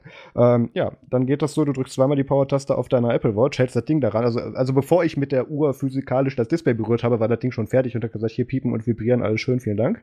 Mhm. Ähm, aber muss, dann, muss man das nicht vorher freigeben irgendwie? Also äh, Face das sag ich ID ja. Du oder, drückst oder? zweimal. Ja, das ist genau das Ding. Also du, du kannst jetzt nicht einfach, das ist ja auch dieser Irrglaube, dass jeder mit einer NFC freigeschalteten Kreditkarte einfach dann nur mit dem Skimmer rangehen kann und dir damit deine Daten klauen kann. Ja. So funktioniert das ja nicht. Also bei Karten zu einem gewissen Maße schon, da, da verlieren wir uns mhm. jetzt aber in Details. Ähm, aber bei der Uhr oder beim iPhone ist das nicht so. Du musst das erst diesen Prozess starten, also du musst dem Gerät signalisieren, du möchtest jetzt damit bezahlen. Das, ja. also analog dazu sagst du der Kassierer mit Karte. Auf dem Gerät drückst du zweimal, sowohl bei der Apple Watch als auch bei dem iPhone, die Power-Taste. Und ähm, wenn dein Phone entsperrt, also sagen wir es mal so, wenn dein Phone schon entsperrt ist, kannst du das, kannst du direkt einfach weitermachen. Wenn es nicht entsperrt ist, sagt hier einmal Face ID, bitte halt dein Gesicht ja. rein, beziehungsweise mach Touch ID oder wie mhm. auch immer du das Ding absicherst und dann kannst du das aus Terminal halten und bezahlen. Ja, das ist bei der Uhr aber nicht so. Da musst du einfach zweimal die Power-Taste drücken und dann geht schon los, weil da, da, ja, da gibt es ja nichts zum Freischalten. Doch, oder? doch, ja? doch. Ähm, ich weiß nicht, ob du das nicht so eingestellt hast, aber ich habe ja tatsächlich die Freude gehabt, wegen den letzten Firmware-Updates dieses schön überteuerten äh, Uhrzeitanzeigegerätes, ähm, mehrmals das Ding neu zu installieren. Und die Standardeinstellung ist tatsächlich, wenn du auch sogar, wenn du aus einem Update wiederherstellst, äh, aus einem Backup wiederherstellst, ähm, dass du, wenn du das Ding abnimmst, sich das Ding sperrt und du, wenn du es dann wieder an den Arm dran machst, ähm, erst einen Code eingeben musst, damit sich das Ding freischaltet mit allen Funktionen. Ah, okay. Also wenn dir jemand nee, Arm, muss, wenn dir jemand mein Handy entsperren, dann geht's dann hast du was anderes eingestellt dafür. Ja. Dann hast du, ich habe es tatsächlich, ich habe da zwei Faktor drin. Also das Ding ist auch so, ich, ich entsperre ja über meine Uhr auch mein MacBook, deswegen habe ich allein deswegen auf der Uhr einen Zahlencode mhm. hinterlegt. Solche Sachen, also da, da gibt es Möglichkeiten. Das ist und vor allem das ist die Default-Einstellung. Okay. Aber es geht nicht unsicher. einfach los, das ist nee. die Message, sondern äh, man muss auf irgendeine Art und Weise aktiv werden und wahrscheinlich genau, auch dann eine Freigabe durch, durch Fingerprint oder, oder Face ID. Äh, genau, geben. kommt mhm. aufs Gerät okay. an, aber ja, genau. Du musst es selber initiieren, okay. du musst es freigeben. Das, da kann das also diesen Umkehrschluss mit kann einer hingehen, ohne dass du es merkst mm, und dir das dann mm. abziehen, ist so nicht gegeben. Ja, das, Auch das macht es sicherer schon, als bei Karten. Genau, das, das ist ja dann doch schon ein Vorteil. Und äh, ich sag mal, den, den Vorteil, den ich darin sehe, ist, äh, dass man, also Ja, also jetzt nicht mehr so ein riesen Portemonnaie mit lauter Karten damit schleppen muss. Ja. Ne? Also das, äh, das macht natürlich schon äh, in gewisser Weise einen Unterschied hier, ja. Ja. Und ja. vor allem, was es für mich halt einfach gemacht hat, war die Geschwindigkeit. Also ich meine, in der Zeit, in der ich dann meinen Arm an das Terminal hatte, habe ich nicht mal meinen Geldbeutel rausgeholt. Mhm, also ähm, ja. Ich meine, es ist immer noch sehr schön, das werde ich auch die nächsten Wochen weiterhin fleißig machen. Es ist immer schön, die verstörten Gesichter der Kassierer da dabei zu sehen. Was, macht der da? Warum blinkt das jetzt grün? Hä, warum darf der ja, jetzt gut, aber die müssen ja geschult raus? sein, oder? Also ja, die, müssen, die müssen das müssen. doch können oder ja. kennen langsam. Spoiler also, tun sie nicht. Ja, also hier, hier glaube ich, in der, in der Schweiz ist das äh, nicht mehr wirklich ein Thema, weil die, also Apple Pay gibt es irgendwie seit 2016. Ich hatte mir das irgendwo aufgeschrieben. Warte mal, 7. Juli 2016 in der Schweiz und in Singapur gab es das sogar schon ab dem 19. April 2016. Ja. Ähm, ich habe jetzt mal ein bisschen geguckt. Also bei ähm, äh, in Singapur ist es auch wirklich so, dass da eigentlich alle Banken, die irgendwie relevant sind, äh, vertreten sind. Ja, ja. auch äh, und und man auch bezahlen kann, sage ich mal, in allen wichtigen Shops. Äh, die also ist eine Riesenliste hier. Und äh, natürlich auch einige Online-Tools ähm, das können. Also zum Beispiel Singapore Airlines hat ja dann auch eine App äh, mhm. fürs Handy und so und da kannst du dann auch äh, über Apple Pay zum Beispiel bezahlen, was natürlich auch Sinn macht. Hast ja auch die Tickets da drin und so weiter. Also die sind da schon ziemlich weit vorne. Bei der Schweiz, äh, das sieht die, die Apple-Webseite, also die Apple Pay-Webseite, fast genauso aus, nur dass es da überhaupt keine Angaben gibt, wer da eigentlich mitmacht. Ja. Äh, und ähm, hatte, äh, ich hatte dann natürlich mal bei Wikipedia geguckt, äh, wie es da aussieht in der Schweiz. äh, da steht dann also Bonuscard, Boon Wirecard ist das. Äh, ja. Conneur Card, keine Ahnung, was das ist. Ich hoffe, ich spreche es richtig aus, irgendwie französisch. Con, Con, Conniere Card, äh, keine Ahnung, ich kann es nicht aussprechen. und dann, raus, ja. genau, und dann ist irgendwie Swiss Bankers, die gehören zur Raiffeisen und Swiss Card von der Credit Suisse äh, und dann war es das auch schon. Und äh, dann steht noch drunter ein ganz wichtiger Satz äh, bei Wikipedia, der, der auch tatsächlich stimmt. Bevorzugt setzen die Schweizer Banken derzeit auf die schweizerische Zahlungslösung Twint, äh, die es auch schon deutlich länger gibt. Ähm, äh, das ist quasi Apple Pay, äh, wenn du so willst, äh, für, für alle äh, Plattformen von den Schweizer Banken entwickelt und das scheint auch ganz gut zu funktionieren. Ich muss Funktioniert jetzt gestehen, das auch auf iOS? Ja, ja, natürlich, natürlich. Aber es ist, Moment, integriert sich das dann im Wallet, also Apple Pay? Das oder? weiß ich nicht. Ich, ich schätze, sagen, das, das ist eine ja, eigene App. Ich muss das, gestehen, das dass ich es noch nicht bedeuten, ausprobiert habe. Solltest du äh, vielleicht mal tun bis zum nächsten Mal, weil ja, das wird dann genau. ja bedeuten, dass es für da eine Ausnahme gegeben hat und dass da dann einem, einer Drittanbieter ähm, Zugriff auf die NFC-Schnittstelle gegeben ja. wurde von Apple, was sie ja gesagt ähm, haben, was sie ähm, nicht wollen. Jein, äh, also die arbeiten auch ein bisschen wie, wie WeChat äh, mit, mit so Barcodes Ach, teilweise. Okay, klar, ne? Und äh, vielleicht ist das die Lösung dann für, äh, für sag ich mal, für Apple. Äh, ich werde es aber mal ausprobieren. Ich, ich werde es nachher mal installieren und mal gucken, äh, ob, ob ich das so nutzen kann und äh, dann kann ich beim nächsten Mal berichten. ja, aber so wie du es berichtest, denke ich, wird das genau. tatsächlich einfach wie WeChat sein. Also ähm, tatsächlich ja. einfach mit dem Code genau. und der Scanner macht genau. den Rest, anstatt dass ja. du es ihm anders überträgst. Ja. Das ist auch eine Zwischenlösung, die Apple nicht limitieren würde, denke ich mal. Ja. Was, was übrigens noch eine lustige Anekdote ist äh, am Rande, also äh, WeChat und Alipay ist hier auch relativ verbreitet ja. äh, und zwar äh, bei diesen ganzen Uhrmachern und äh, Souvenirläden und so weiter, weil hier natürlich die Schweiz aktuell komplett von Chinesen geflutet wird, also von chinesischen äh, Touristengruppen, ja, die reisen ja immer in Gruppen und da, also da ist die, der Deal halt ganz einfach, entweder du kannst das anbieten, dann kaufen sie die Uhr oder äh, halt nicht, ne? weil die halt komplett auf, auf diese zwei Bezahlungsmethoden äh, limitiert sind häufig. Das sind ja nun nicht die Weltbürger, die da reisen, ja? sondern das sind geführte Gruppen, meistens mit Leuten, die gerade so in den Mittelstand aufgerückt sind und irgendwo aus der Pampa kommen. Und äh, da ist natürlich WeChat äh, Pay heißt das, glaube ich, und, und natürlich Alipay äh, komplett verbreitet. Ja. Ähm, was wir vielleicht zu Apple Pay noch kurz sagen können, um das Thema so ein bisschen abzuschließen, wir hängen da jetzt schon viel zu lange dran. Ähm, Äh, unter anderem, also es ist jetzt nicht nur so, dass du halt eben mit der Apple Watch und dem iPhone das dann eben machen kannst, sondern äh, übrigens bis runter zum iPhone 6S, glaube ich, kompatibilitätsmäßig. Also alle davor, glaube ich, das 5C und so weiter hatten noch keinen NFC-Chip drin, glaube ich. Ähm, kann man tatsächlich jetzt aber auch mit Apple Pay dann in Safari im Browser bezahlen. Also vorausgesetzt, du hast ein Gerät mit Hardware-Entsperrung, also entweder gekoppelt mit einer Apple Watch oder eben mhm. Touch-ID auf deinem MacBook. Ähm, heißt, alle Modelle ab 2016 können das. Ähm, das also für Online-Shops ist das Für Online-Shops, danke, mhm. genau. Also, dass okay. es da dann integriert ist, dass du dann da einfach dann, was, das habe ich tatsächlich auch schon mal getestet, weil mir wurde dann natürlich prompt die Werbemaschine lief an, sobald das freigeschaltet war. Ähm, mit, hey, hier, äh, guck mal, wir akzeptieren jetzt Apple Pay und dann habe ich ja auch dann diese tolle App namens Joom gefunden, J-O-O-M. Ähm, wie die funktionieren, ist im Prinzip, die verkaufen für super günstige Preise äh, handgeklöppelte und kopierte Sachen aus China und, und tun die dann mit der billigstmöglichen Variante verschippen. Deswegen können die das Ding so günstig machen. Und, und hab da dann tatsächlich auch mal Apple Pay für drei Euro umgerechnet ausprobiert. Das dürfte dann hoffentlich nicht mal beim, beim Zoll stehen bleiben und habe mir eine super authentische Uhr gekauft. Ähm, ich bin gespannt, wann und ob die ankommt. Aber ich habe das damit auch mal ris äh, riskiert. Also es gibt tatsächlich Integrationen in Apps, die damit besser laufen. Du sparst dir mhm. damit das Eingeben der Versandinformation, weil das wird dann über, ist ähnlich wie wenn du bei, Pay bei PayPal eine Versandadresse hinterlegt hast. Ähm, ja, also ja. gibt es ein paar Vorteile von. Ähm, ähm, was, was mich noch interessieren würde, ist, weißt du zufällig, ähm, wie das dann hinter den Kulissen abläuft mit, also wie viel ver verdient Apple da dran? Ja. Äh, man weiß das ja so ungefähr bei den, äh, bei den Kreditkartendaten, äh, sagt man so drei Prozent, wenn du jetzt keinen besseren Deal hast, weil du halt ein Riesenunternehmen bist oder so. Und äh, bei den EC-Karten in Deutschland ist es weniger, deshalb akzeptieren ja viele Läden maximal noch die EC-Karte. Ja. Äh, wie ist das bei Apple Pay? Ähm, da gibt es aktuell noch keine gesicherten Informationen in Deutschland zu. Ich denke, da äh, wir im Prinzip hier die ganzen auch vor der Strategie der Verkaufsstadt die Default-Einstellungen aus den USA offensichtlich übernommen haben, dürfte der Anteil der Transaktionen, den Apple verdient, mit jedem, mit jedem Bezahlvorgang bei so 0,15 Prozent liegen, ähnlich ah, okay. wie in den USA. Ja, das genau. ist ja dann relativ wenig. Und zahlt das dann der, äh, das Unternehmen, äh, was die Transaktion durchführt, oder die Bank? Äh, das zahlt das Unternehmen, was die Transaktion durchführt. Also, okay. die, ähm, also der Sportshop, bei dem du dir deine Schuhe kaufst oder so. Genau. Ja, okay, gut. Ah, cool. Moment, andererseits hm. ist es aber tatsächlich auch mit der ähnlichen Variante so, dass es von den Finanzinstituten getragen wird. Also das, wie gesagt, da brauchen wir in Deutschland erst noch gesicherte Informationen für, aber ähm, hm. wenn sich das in dem Rahmen bewegt, ist das ja auch zu vernachlässigen, ja, ja. wenn man es in der, in der Menge dann betrachtet.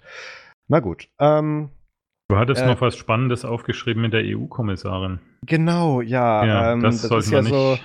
Ja, es, ich habe ich hab gehofft, du merkst es nicht mehr. Ähm, die EU-Wettbewerbskommissarin, äh, wie heißt die? Margrethe Vestager? Äh, weiß nicht, wie man sie ausspricht. Hab, ich habe keine Ahnung, um ehrlich zu sein. Also wir haben jetzt festgestellt, dass es sie gibt, sagen wir es so. Ja, genau. Ähm, hat natürlich, äh, hat auch eine Anfrage bekommen, weil ähm, so Banken, die den, die den Knall noch nicht gehört haben, wie die Sparkassen natürlich auch angefragt haben mit, ey, äh, ihr, limitiert, ihr limitiert den Markt und die Möglichkeiten. Ähm, gebt uns bitte Zugriff auf eine NFC-Chip-Schnittstelle und Apple so, nö. Und Sparkasse so, gut, dann gehen wir jetzt bei der EU petzen und die EU-Wettbewerbskommissarin für den Ressort hat eben gesagt, ähm, ja, nee, äh, sehen wir noch nicht als relevant an. Was ich, was ich recht interessant finde, weil ähm, da ist ja eigentlich normalerweise die EU die, äh, einer der ersten, die dann anfangen zu limitieren, beziehungsweise erstmal diese mhm. Absichtserklärung zu gehen mit, wir denken darüber nach zu limitieren und hoffen dann, dass keiner weiter nachfragt. Mhm. Aber in dem Fall ist das selbst das nicht passiert. Ähm, ja gut, das kommt sagt, bei so einer Wettbewerbsbehörde natürlich auf den Marktanteil an und der ist ja, ja. aktuell noch sehr, sehr klein. Ne? Und die Frage ist halt, ich habe jetzt übrigens mal zwischendurch nachgeschaut, klammheimlich, also in Deutschland ist der Android-Marktanteil bei bei 85 Prozent derzeit und entsprechend halt iOS äh, bei 15. Ja. Ähm, das heißt, auch da ist es sehr eindeutig und ich schätze, dass die vielleicht also die müssen ja jetzt auch erstmal abwarten. Die können ja nicht einfach irgendwas einschränken, was äh, noch gar keinen Marktanteil hat. Ja, also ja. da könnte könnt ja jeder kommen. Äh, das heißt, die müssen jetzt erstmal abwarten, wie stark werden die zur Konkurrenz äh, für, äh, sag mal, für Kreditkarten oder was weiß ich und äh, was ja bei Apple immer noch reinspielt, ist, dass der Marktanteil, also wenn jetzt in Deutschland, was glaube ich relativ hoch ist, äh, der, der, Marktanteil äh, im Vergleich zu anderen Ländern, wenn der nur bei 15 Prozent liegt, dann ist das ja echt lächerlich. Also dann, äh, dann braucht man das auch nicht äh, großartig beschränken, weil du kannst Apple Pay ja auch nur, können ja auch nur 15 Prozent der Leute nutzen. So. Ja, aber jetzt kommen dann natürlich auch, und da läuft gerade parallel in den USA beim Kongress dann auch ähm, ein, ähm, ein Verfahren beziehungsweise eine Anhörung dazu, ähm, ist ja Apple ja auch tatsächlich so weit gegangen zu sagen, die einzigste Form, wie du auf unserer Plattform Applikationen ähm, äh, verbreiten kannst, ist über unseren eigenen Store. Und deswegen läuft bei denen ja auch eine Kartellklage aktuell. Also mal wieder und es wird mal wieder nichts passieren. Aber so, das, da gibt, es gibt genug andere Vergleichspunkte, unabhängig der, der, des Marktanteils selber. Mhm. Und ähm, gerade Deutschland, beziehungsweise gerade die EU ist da natürlich dann ja auch sehr vokal, dann solche Sachen dann auch gerne schon mal ein bisschen früher anzugehen.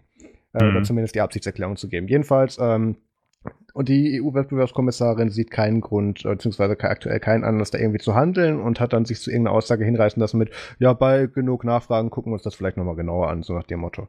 Also, ähm, muss man sich jetzt aber auch nochmal der besagte Apple-Effekt vor Augen halten. Ähm, das allein halt, weil es Apple ist, kriegt das Thema jetzt, egal ob es auf dem Blatt Papier später oder in der Realität mehr Leute gibt, die es nutzen können als bei, als bei Google und mit Android, hat das Ding eine höhere Relevanz bekommen. Mhm. Jetzt einfach, weil mhm. Apple ganz andere Möglichkeiten hat, dieses Ökosystem zu pushen. Ja, jetzt, äh, jetzt habe ich dir ja gerade die Statistik von Deutschland gesagt. Äh, ja, ich bin gerade bei Statista und komme von der Schweiz. Was meinst du? 60. Ähm, Nee. Überlege jetzt nur gerade, das, das ist ein bisschen seltsamer Vergleich hier. Also die schreiben iOS 45% 2018, ja. Android 30% und dann kommt aber noch rein Windows äh, 20%. Das ist aber, damit ist aber das Betriebssystem für den, äh, für den Computer gemeint äh, und äh, macOS mit 5%.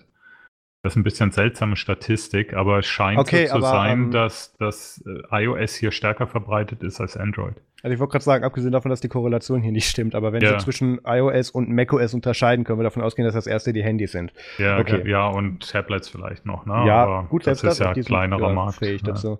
Ja. Naja. Das ähm, heißt iOS, ja. Also an, ja. dann scheint es so zu sein, dass in der Schweiz tatsächlich iOS noch vorne liegt. Mhm. Ja, auch, auch, der Marktanteil in Deutschland, da wächst ja, wie ich finde, zurecht. Aber da kriegen wir genug E-Mails für. Dann lass uns mal von dem Thema endlich wegkommen und mal zu genau. anderem kommen. Ähm, die ganze Zusammenfassung, da hat sich Heise diese Woche extrem überschlagen mit, die alle Sachen nochmal bis ins kleinste Detail erklärt haben, sind alle in den Shownotes verlinkt, kann man sich da nochmal angucken. Ähm, so, wir haben jetzt genug über Google äh, über, über Apple geredet, jetzt können wir auch wieder über, über freiere Software reden. Ich dachte, das mal der Torben anfangen. Wo gemerkt, initiiert von Google. ja, genau.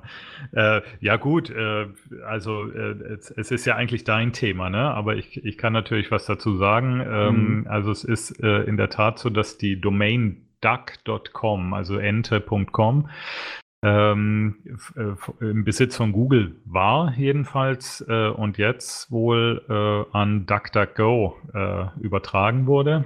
Ähm, hat keiner gesagt, was dafür bezahlt wurde oder ob was dafür bezahlt wurde. Da gibt es wohl Stillschweigen. Man kann aber davon ausgehen. Ja. Und jetzt können Leute, die also auf duck.com gehen, äh, landen dann auf der Seite duckduckgo.com. und können übrigens, dann die entsprechende Suchmaschine nutzen. Ente.com ist übrigens eine brasilianische Marketingagentur. Ah, okay. Cool. Spannend. ja, ich ja. es mit zwischendrin ein. Ja. Also es wurden natürlich keine Preise verraten für die Übergabe, wie häufig bei sowas. Und ähm, es ist halt so, also ich meine, letzte Woche hat ja, hat ja Dr. Go noch versucht, gegen Google zu schießen mit einer Studie, die sie erstens ja. selber dann am Ende verloren haben und zweitens, die auch im Ansatz schon Quatsch war.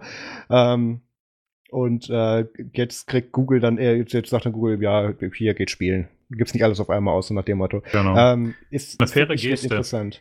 Ja. ja. sagen wir es mal so, ähm, den Marketingwert, den DuckDuckGo sich daraus hätte ziehen können, wenn Google aus berechtigten Gründen sagen, wir haben wir gekauft, behalten wir. Ähm, wohlgemerkt, die hatten die Domain, bevor DuckDuckGo überhaupt entstanden ist. Also das, da kann man mhm. Besitzeinspruch, abgesehen davon, dass es halt denen gehört, auch noch darüber hinaus rechtfertigen. Ja. Ähm, aber was da DuckDuckGo an Marketingwert rausbekommen hätte mit der Meldung, nee, Google weigert sich uns die zu geben und alle böse und ach, die Missgabeln, ähm, da haben sie natürlich hier ähm, dementsprechend richtig reagiert, obwohl ich nicht glaube, dass, dass Google in DuckDuckGo eine Konkurrenz sieht. Nö, ist es auch nicht wirklich. Also nee. äh, es, man kann es immerhin einstellen äh, auf, äh, auf dem iOS-Gerät für, für den, ist das ein Safari-Browser eigentlich, ja, ne? Ist, äh, was ja, da ja. läuft, der Standard-Browser ist Safari, ja. ne? Genau, äh, da, da gibt es nicht viele Möglichkeiten. Also mein, mein Favorite Start-Page äh, kann ich da nicht einstellen, äh, aber immerhin DuckDuckGo ähm, und äh, liefert auch ganz gute Ergebnisse, muss man sagen. Äh, eine Konkurrenz zu Google in dem Sinne ist es natürlich nicht. Das, nee. Deshalb nutze ich halt lieber äh, Startpage, was ja letztendlich quasi äh, die Google-Suchmaschine ist, nur dass sie halt vorher komplett anonymisiert wird. Ähm, man erhält übrigens trotzdem unterschiedliche äh, Suchergebnisse. Ja. Äh, Gab es neulich mal eine Meldung, fand ich auch spannend. Also das ist, ist genau diese besagte Studie, über die wir gesprochen haben. Das ist ja. das, was sie, was sie Google vorgeworfen haben. Und das hat dann mal der eine ja. von den Google Spokesperson mal eben so in zwei Screenshots in einem Tweet auf Twitter genau, mal ja. eben dann äh, widerlegt, so nach dem Motto, ey, sucht euch einen anderen Baum gegen pissen, ihr macht genau das gleiche. Genau. Und ähm, ja, war, war sehr unterhaltsam. Aber ja. Gut. Ja, äh, was auch also. unterhaltsam ist. ähm, wir, wir können wahrscheinlich, also ich glaube, ich kann mit dir keine Folge machen, ohne dass wir irgendwas mit Cryptocurrencies und, nee. äh, und Smartphones sagen. Das, ähm, sag's schon. Wie heißt die Cryptocurrency? Äh, die in dem Fall, die hier dann. Ähm, nee, ich meine die, die große. ich habe Lieselotte schon bereit. Bitcoin. Yeah. ja. Ähm, Nein, also der Opera ist aber in dem Fall tatsächlich hier gar nicht, gar nicht oder noch nicht das Thema. Ich glaube, soweit haben sie den Schutz gehört, aber wir fangen das Thema erstmal an. Genau. Ähm, die Überschrift lautet auf TheVerge.com: Opera launches a cryptocurrency wallet in its Android-Browser. Ähm, also, Opera hat jetzt irgendwie, ist jetzt aus, aus seinem mehrjährigen Winterschlaf mal wieder ausge, aufgewacht und hat festgestellt, ach guck mal, um uns herum ist was passiert. Wir sind zwar ein Jahr bzw. eineinhalb Jahre so dem Mainstream hinten dran. Unsere App hat sowieso kaum Verbreitung. Wir machen da VPNs rein, die irgendwelche Amazon-Cookies äh, setzen, damit, damit wir da ein Kickback kriegen, ohne was davon in unseren AGB zu schreiben. Aber jetzt haben wir gedacht, wir gehen mal mit auf der Welle und machen da jetzt noch ein Krypto-Wallet in unseren Browser rein, weil wollte ja jeder haben. So, genau das ist passiert. Und ähm, die unterstützen nicht mal, Vorsicht, diese Lotte, Bitcoin, sondern nur Ethereum. Okay. Na, Ethereum ist jetzt noch kein Buzzword. Äh, ja, gut. ja, gut. Ähm, ja. ja, ja, gut, also ist, ist ja nur eine selbst, andere Blockchain. Wenn selbst auf, oh, don't get me started. ähm, ja, ähm, ist so, wird erstmal nur unter Android funktionieren. Ich habe mir die Beta dazu angeschaut, die fällt auch ziemlich einfach auseinander, wenn man da mal ein bisschen gegenhaut irgendwo. Ähm, also, okay. ich im wahrsten Sinne des Wortes, mir ist dreimal die App abgeschmiert dabei und ich habe hier die Referenz Hardware- und Softwareeinstellungen verwendet, die sie da in eben dem Reddit-Thread beschrieben haben. Ähm, du hast da die Möglichkeit, dass du da eben ein Wallet importieren kannst. Das wird dann übrigens auch exklusiv von dem Gerät aus verbreitet. Die wollen sich diesen Hash holen, mit dem du dann auch alle anderen Konten beziehungsweise darüber dann kontrollierst. Ist eine schlechte Idee, wie das gleiche Thema mit dem Bitcoin-Phone, was wir davor hatten, oder dem Blockchain-Phone, weil wenn das Ding weg ist, ist auch mhm. dein Wallet weg. Herzlichen Glückwunsch.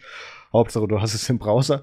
ähm, ja, und da gibt es dann so verschiedene andere Mini-Apps oder so In-App-Games, wie sie es tatsächlich in ihrem Pressrelease dann auch schreiben, die man dann darüber steuern kann. Also, also das ist Bullshit, aber ähm, mhm. schön, die Information daraus ist, Opera lebt noch und irgendeiner hat bei dem wird ein Knopf gedrückt. Ja, und das war die Rubrik Dinge, die die Welt nicht braucht. Genau. Ja. Ähm, die setzt sich vielleicht auch im nächsten Post fort. Ja. Ähm, Dropbox. Ähm, fanden wir damals, Dropbox was hat angefangen keiner, hat. Richtig. Ja, ich sagte vielleicht, lass mich kurz, lass mich anfangen. ähm, wir dachten mal kurz so um 2012 rum, ach guck mal, Dropbox ist cool, File-Austausch, so die ersten, die es einigermaßen richtig hinbekommen haben, die es zuverlässig hatten, die auch ganz attraktive Preise dazu hatten, ähm, oder auch immer noch haben, fairerweise, sind so ins Spiel gekommen als File-Sync-Anbieter äh, und jetzt ist es soweit, dass wir auch schon länger angekündigt, ähm, hat Dropbox jetzt den Support für äh, für Linux-Betriebssysteme, die auf etwas laufen oder die äh, auf deren Partitionen auf alles, was nicht extern 4 ist, warte mal, das fangen wir andersrum an.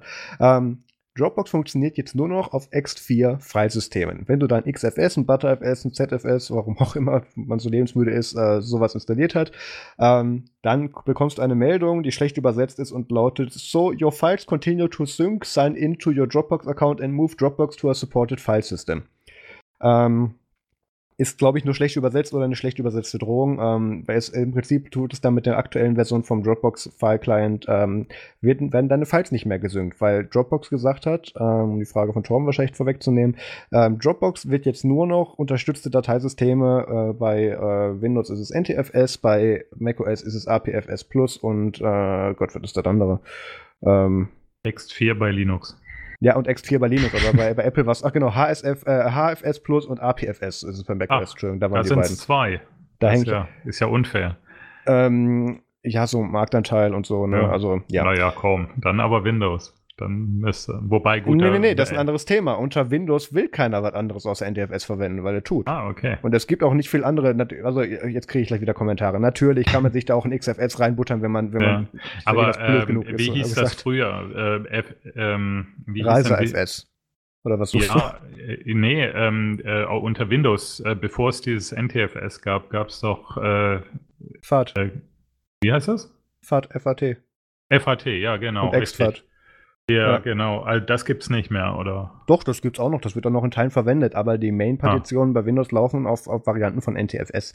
Ähm, in ah, der okay. Standard-Variante, also sagen wir es mal so, bei Windows gibt es einfach nicht die Nachfrage oder da kommen Leute nicht wirklich auf die Idee für den normalen Betrieb, sich da eine andere Partition ja, herzustellen, weil warum? Ja. Ähm, so. Problem ist, bei Linux passiert das halt trotzdem. Und äh, Dropbox hat jetzt so gesagt, ja, äh, also äh, erst haben sie sich verheddert auf Reddit mit irgendwelchen Aussagen zu Sicherheitslücken. Ähm, dann hat die Linux-Community dem mitgeteilt, ja, die gibt es nicht, versuch's nochmal.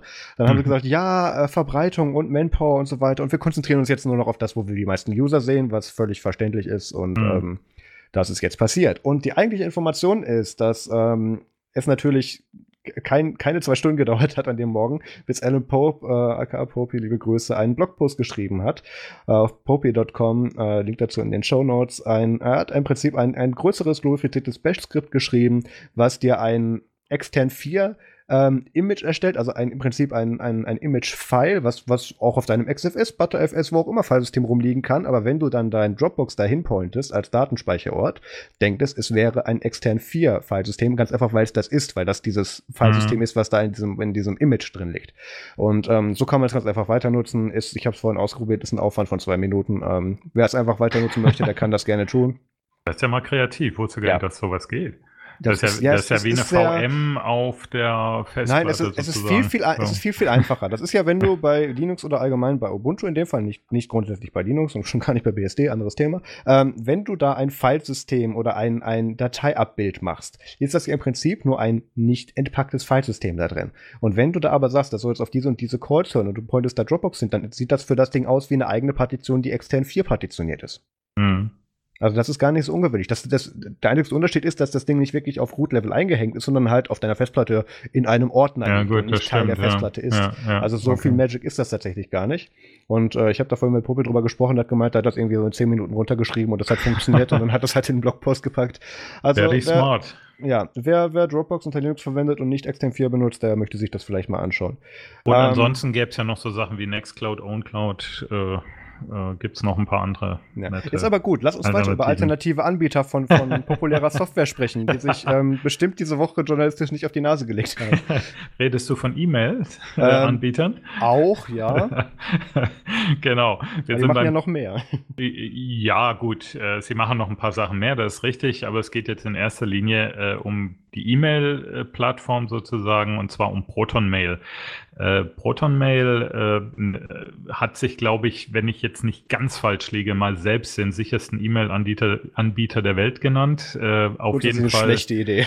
Genau, auf jeden Fall haben das Journalisten auch so geschrieben. Ja, also das ist oh, verbrieft. Äh, auf ihrer Webseite ist Proton Mail mittlerweile etwas äh, zurückhaltender, was das angeht, äh, äh, die Eigen-PR. Äh, aber äh, die Idee ist nach wie vor äh, ein äh, end-to-end verschlüsselten äh, E-Mail, eine E-Mail-Software, sage ich jetzt mal, anzubieten, eine, eine Plattform, auf die Proton Mail selber dann natürlich auch keinen Zugriff hat, weil die Sachen ja wirklich verschlüsselt sind, also auch verschlüsselt die E-Mails und so weiter auf ihren Servern liegen. Äh, das Ganze ist quelloffen seit einiger Zeit ähm, äh, und also vor allem auch die Krypto ist quelloffen. Äh, sie nutzen PGP, das ist, äh, ich glaube, OpenPGP, wenn, wenn mich nicht alles täuscht. Ja. Ähm, das heißt, äh, das ist alles relativ safe. Äh, sie sind nebenbei und jetzt, Achtung, äh, auch noch GDPR-kompatibel. Yeah. Volle Punktzahl. und Kannst du es nochmal auf Deutsch sagen? DSGVO. Richtig? Ja. oh, gut. und äh, genau, und die, die Idee hinter Proton Mail, um es mal einfach zu sagen, ist, sie, sie versuchen Sicherheit mit Usability zu kombinieren. Und das ist natürlich äh, seit jeher ein, ein, sehr, sehr schwieriges äh, Unterfangen, weil man hat Puristen auf der einen wie auf der anderen Seite. Ja. Und ähm, es gab immer mal wieder Kritik. Also ganz bekannt ist die Kritik dafür, dass sie mal Lösegeld bezahlt haben für eine, damit eine DDoS-Attacke äh, abgebrochen wird, äh, die auf ihre Server lief. Und äh, äh ich habe äh, in die Shownotes auch noch einen Artikel äh, über, äh, von der Neuen Zürcher Zeitung verlinkt, äh, wo ein paar Anfängerfehler äh, beschrieben wurden. Also das heißt, äh, die, die haben am Anfang haben sie, haben sie schon auch ein paar, ein paar Fehler gemacht. Ja. Ähm, äh, auch was, was die äh, Ver Verschlüsselung anging, äh, da, das hat dann einer gezeigt, dass, dass es da eine Lücke gibt und äh, dann ging es eben los äh, damit, dass sie nicht so richtig gut kommuniziert haben, möchte ich mal sagen. Ähm, also ich erinnere mich da auch ganz dunkel noch an solche Sachen wie den Kardinalsfehler bei Verschlüsselung Nummer eins, dass sie ihre eigene Krypto geklöppelt haben für bestimmte Sachen, dann sind sie damit auf die Nase gefallen, sind dann wieder, ach nee, wir wollten das nur mal testen, wir nehmen jetzt doch das, was alles vorher gesagt ja, haben, wir das, sollten es nutzen. also, ja, das, das, mag, das mag möglich sein, dass sie am Anfang was anderes als PGP hatten. Ähm, auf jeden Fall, die, sag mal, das, das Tool funktioniert im Grunde so, dass man ähm, erstmal nur innerhalb des Systems komplett end-zu-end -end verschlüsselt verschicken kann. Ja, also äh, wenn man nach außen was schicken möchte, also an jemanden, der nicht Proton Mail nutzt, ähm, dann kriegt derjenige eine E-Mail, äh, da ist ein Link drin, da heißt es, da wartet eine E-Mail auf dich, ähm, man, man klickt da drauf und dann muss, muss sich diese Person über ein Passwort, was man über den zweiten Kanal bekommt, äh, dann da einloggen. Das ist also ein bisschen problematisch. Seit November ist es aber so, dass sie also PGP auch komplett implementiert haben. Das heißt, äh, äh, ich kann auch an Leute, die ganz normal über Thunderbird oder was auch immer PGP installiert haben, denen kann ich eben auch äh, E-Mail schicken und äh, die können eben auch dann entsprechend äh, antworten. Und ich kann natürlich auch meinen mein PGP-Key, den ich äh, dabei bei Proton Mail erzeugt habe, den kann ich auch teilen. Das ist äh, also mittlerweile auch kein Problem mehr. Äh, ein Hauptkritikpunkt war bisher immer, dass eben die da natürlich, damit das Ganze funktioniert, der PGP-Key, und zwar der, der private Key, natürlich auf dem Server von Proton Mail liegen muss. Er liegt also hm. nicht bei mir zu Hause, sondern er muss bei denen liegen äh, sonst funktioniert nämlich eins nicht äh, und das ist die Web-App.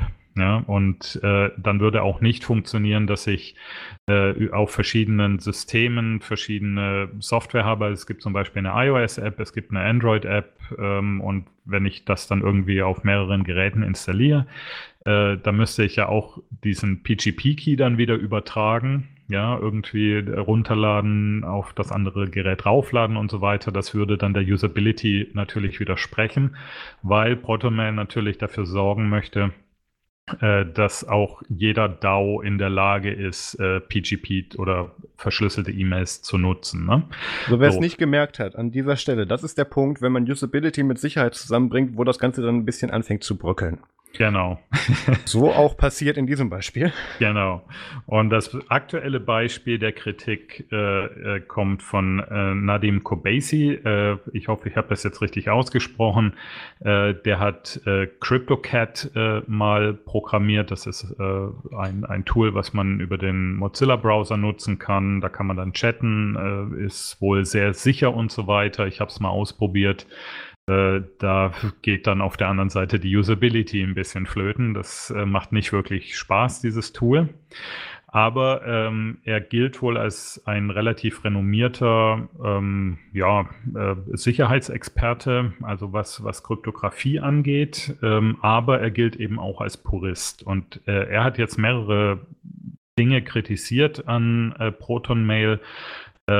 Die Hauptkritik war in diesem Fall der Web-Client. Also ProtonMail kann man natürlich auch über einen Web-Client nutzen, so wie man das bei Gmail und anderen Tools auch kann. Und äh, er sagt jetzt grundsätzlich ist es nicht möglich, ähm, äh, einen Web-Client äh, zu programmieren äh, oder, oder überhaupt diese, diese äh, ein, ein Web-Client zu nutzen äh, und gleichzeitig eine End-zu-End-Verschlüsselung ähm, ja, äh, sicherzustellen und sagt, also die, die Nutzer von Proton Mail waren also nie, äh, de, denen wurde niemals äh, ein end-zu-end verschlüsselter Service geboten. Ja, und ich hatte, ich hatte dann Proton Mail mal angeschrieben äh, und mal gefragt, äh, wie Sie das Ganze so sehen. Und äh, die sehen das natürlich alles ein bisschen anders. Ich hatte dir ja auch die E-Mails weitergeschickt, Marius, ja. sodass du das äh, eben auch mal ein bisschen äh, lesen und beurteilen kannst. Und ähm, ich, ich weiß nicht, wollen wir sagen, wie die initiale Reaktion ausfiel? Äh, ja, mach ruhig. also das erste, was, also ich, es ist so, ich, ja, ich habe mit Tom äh, vor ein paar Wochen drüber gesprochen, als das Thema so langsam aufgekocht ist, mit ob wir das, äh, ob ich das im Prinzip bei Librosum reinkippen kann, damit ihr euch das in, in, voller, in voller Länge antun könnt, oder ob wir das in Nerdsum reinnehmen. Und dann hat sich jetzt eben ergeben, dass wenn Torben eben bei uns zu Gast ist bei Nerdsum, dass wir es dann eben dann da auch schon mal als Crossover gleich behandeln. Und dann war so die Idee, ähm, ja, ähm, ich frag da mal, oder Torben hat gesagt, ich frag da mal für, für ein Statement bei Proton Mail an. Und ähm, das hat er auch getan. Da kam dann auch prompt eine Antwort, äh, oder ich glaube relativ zügig kam da eine Antwort. So nach mit, äh, hi Torben, ja, ähm, wäre voll cool, wenn du einfach nicht darüber berichten kannst, wie alle anderen auch, weil wir mögen den Mann nicht, der das geschrieben hat. So ja, grob über den Haufen geplant. Da ja, noch, genau. Ja. Also, also nicht, nicht, wir mögen ihn nicht, sondern es war mehr äh, so, so die Sache, äh, der, der gilt halt als Purist. Das ist äh, in, in der Tat so. Ähm, ja. Also, da, das sind sie auch nicht die einzigen, äh, die dieser Meinung sind. Ähm, aber äh, ihnen wäre es natürlich recht, wenn man dem nicht so viel Raum einräumt. Ja, und äh, weil es, ich verstehe natürlich die, diese Position auch ein bisschen, denn äh, in dem Moment, wo darüber berichtet wird, bleibt bei vielen Leuten jetzt hängen, äh, Proton Mail ist nicht sicher. Ne? Und genau. das ist ja auch genau das, was er geschrieben hat. Und, also ich äh, nur als noch für die initiale Reaktion nochmal. Also es ist ähm, es gab ein paar Off-the-Record-Geschichten, die sie gesagt haben. Also es, wir haben, wir konnten deren Standpunkt nachvollziehen, warum sie das, warum sie möchten, dass wir das Thema eigentlich eher ignorieren. Das Problem ist, ähm, äh, Kardinalsfehler Nummer eins ist, wenn du einem Journalisten sagst, berichte bitte nicht darüber, dann macht er genau das. Äh, Fehler Nummer zwei Richtig. ist, ähm, und zwar zu Recht, Fehler Nummer zwei ist, ähm, wir haben halt, also es gab sowohl in, in der Nerdsum Community Nachfragen zu dem Thema, andererseits auch ist es halt einfach genau, die, zumindest wenn nicht unbedingt sogar die Nerdsum-Schiene, dann aber auf jeden Fall die thematische Schiene von LibreSum. Also ich habe da auch mit einer Berichterstattung gerechnet. Ähm, und das, diese Kommunikation kam echt nur zustande, weil wir überlegt haben, wer von uns, wer von unseren Formaten nimmt es jetzt am Ende. Und ähm, ja, so sehr ähm, kritisch dieser Mann auch zu sehen ist und so sehr wie er theoretische Problematiken hochkocht und damit ähm, das im Prinzip die ganze Burg versucht abzureißen, ähm, desto seine, seine Ansprüche bzw. seine Kritik daran ist trotzdem relevant, was die Gesamtkommunikation betrifft. Und ähm, deswegen haben wir das Thema natürlich nicht fallen gelassen. Und ähm, irgendwann hat sich dann auch, also wir haben, oder wir haben den dann nochmal durch die Blume im Prinzip dann gesagt mit, hey, ähm, wir werden das Thema nicht ignorieren. Leute haben nachgefragt, es interessiert uns selber, wir werden darüber berichten. Und aktuell sieht es so aus, es gibt da die Studie und von euch aktuell der Stand ist, dass ihr euch weigert, uns ein Statement zu geben. Und dann kam natürlich ein Statement zurück und das hat sich Torben, glaube ich, genauer zu Gemüte geführt. Ja, also ähm, ich sag mal so, dass das Statement äh, ist jetzt nicht äh, sehr viel anders als das, was sie, was sie eh schon auf äh, Reddit äh, veröffentlicht hatten. Ja. Und äh, da gab es dann ähm, ja, also eine, eine, größere Diskussion, die wir auch verlinkt haben in den Shownotes und äh, die es sich auch lohnt durchzulesen. Äh, Im Großen und Ganzen äh, sagt Wire, äh, Entschuldigung, sagt, sagt Protonmail, dass sowohl WhatsApp als auch Wire, äh, also das, das sind beides Chat-Tools, äh, eben genauso ein ähm, äh, ein, eine, also verschiedene Apps, aber eben auch eine, eine Web-Anwendung äh, anbieten und äh, die wohl auch auf einer, einer ähnlichen ähm, Technik beruhen und dass sie eben ganz anderer Meinung sind. Also sie nutzen diese zwei äh, größeren äh, Anbieter, um zu zeigen, dass sie da nicht alleine stehen äh, und dass sie eben anderer Meinung sind als Nadim, äh, dass so eine Webanwendung durchaus äh, sicher sein kann. Ja? Also da, da geht es jetzt letztendlich so ein bisschen um die Diskussion, wie puristisch möchte man das Ganze sehen. Und äh, ich glaube, darauf kann man, kann man das äh, eben auch äh, am Ende runterbrechen, äh, diese ganze Diskussion.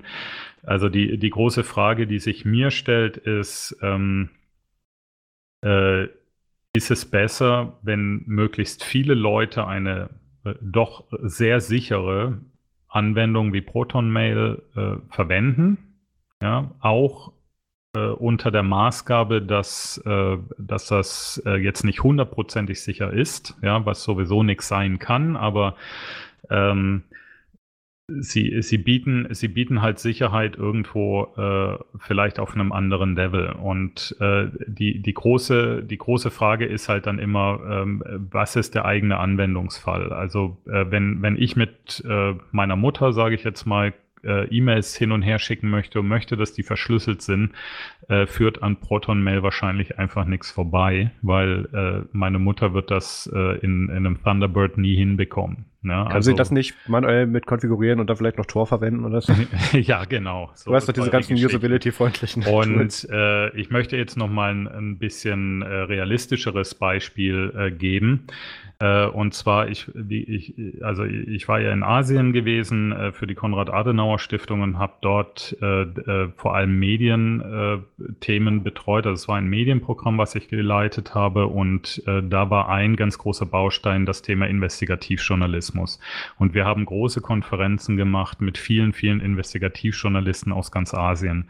Und wir haben immer wieder versucht, ihnen klarzumachen, wie wichtig Verschlüsselung ist. Und wir haben immer wieder äh, auch Workshops gehabt, gehabt, wo dann erklärt wird, wie installiert man so, wie generiert man so einen Schlüssel, wie äh, installiert man das dann äh, in Thunderbird oder in, in ähnlichen äh, Tools, äh, äh, Outlook oder, oder den E-Mail-Client von Apple. Also viele Journalisten haben ja auch Apple-Geräte. Ähm, und äh, das war schon hoch aufwendig. Meistens war es so, dass diejenigen, die diesen Workshop besucht haben oder diese Workshops, die haben es dann hinterher gekonnt. Aber wenn die mit jemandem kommunizieren wollen, muss der das ja auch können.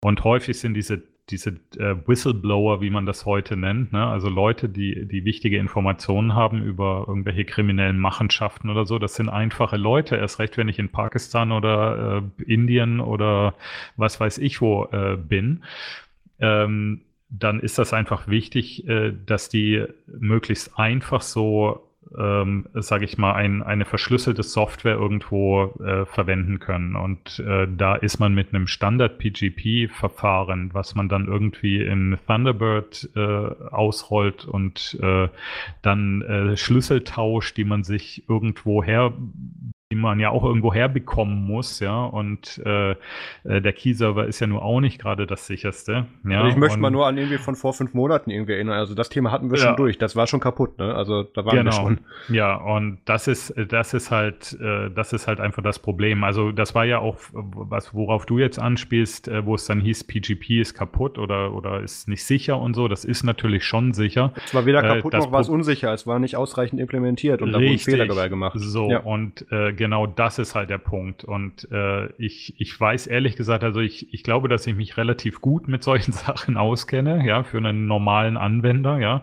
Aber äh, bei PGP bin ich mir teilweise auch nicht sicher. Und äh, gerade gerade die Implementation in Thunderbird war ja auch äh, angreifbar. Ne? Also ähm, da ist es mir dann am Ende doch irgendwie immer wichtiger oder, oder lieber gewesen, wenn ich, äh, wenn ich dann den, äh, den Journalisten einfach gesagt habe, pass auf, Proton-Mail, äh, installier dir das, ja, oder, oder, oder mach dir, mach dir da einen Account, man muss ja nichts installieren, man kann es installieren, ja, aber mach dir einen Account, äh, den kannst du auch hinterher wieder wegwerfen, ähm, weil es gibt ja äh, auch eine kostenlose Version davon.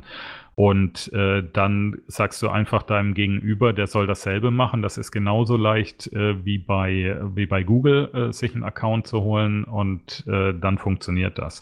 Und äh, natürlich ist das nicht das, das absolut sichere und natürlich muss man auch diesen Jungs von Proton Mail äh, einigermaßen vertrauen. Ähm, aber es, es geht halt immer so ein bisschen um das Bedrohungslevel und äh, wie, wie wichtig ist das, ähm, also wie, wie, viel, wie viel Sicherheit äh, ist überhaupt zu gewährleisten. Und ich, ich habe Ihnen halt auch gesagt, wenn, äh, wenn das wirklich um Leben und Tod gehen kann, ja, wenn das, wenn das wirklich eine richtig heiße Geschichte ist, eine, eine äh, ich sage jetzt mal Freundin mittlerweile von mir, die, die Journalistin in Pakistan ist, äh, die hat über Organhandel äh, geschrieben, die ist da undercover gegangen, ja. Also in solchen Fällen würde ich auch Proton Mail nicht nutzen, da würde ich überhaupt kein E-Mail nutzen und Nö. auch ähm, äh, auch kein Smartphone und genau auch das kein hat Signal gar nichts. Signal nee. nix, nee, eben. Und genau das hat sie auch gemacht. Die, die, sie hat kein Smartphone verwendet äh, in dieser Zeit. Ja, also sie, sie hat das komplett getrennt. Und das ist aber ein Extremfall. Ja, das hat, ist jetzt nicht das, was äh, sage ich mal, so der, der Standardnutzer an, an Sicherheit braucht. nee, ähm, und äh, um sich ein bisschen vor der NSA und so weiter zu schützen, denke ich, äh, ist, äh, ist Proton Mail äh, durchaus, ähm, ja, äh, sage ich mal, ausreichend.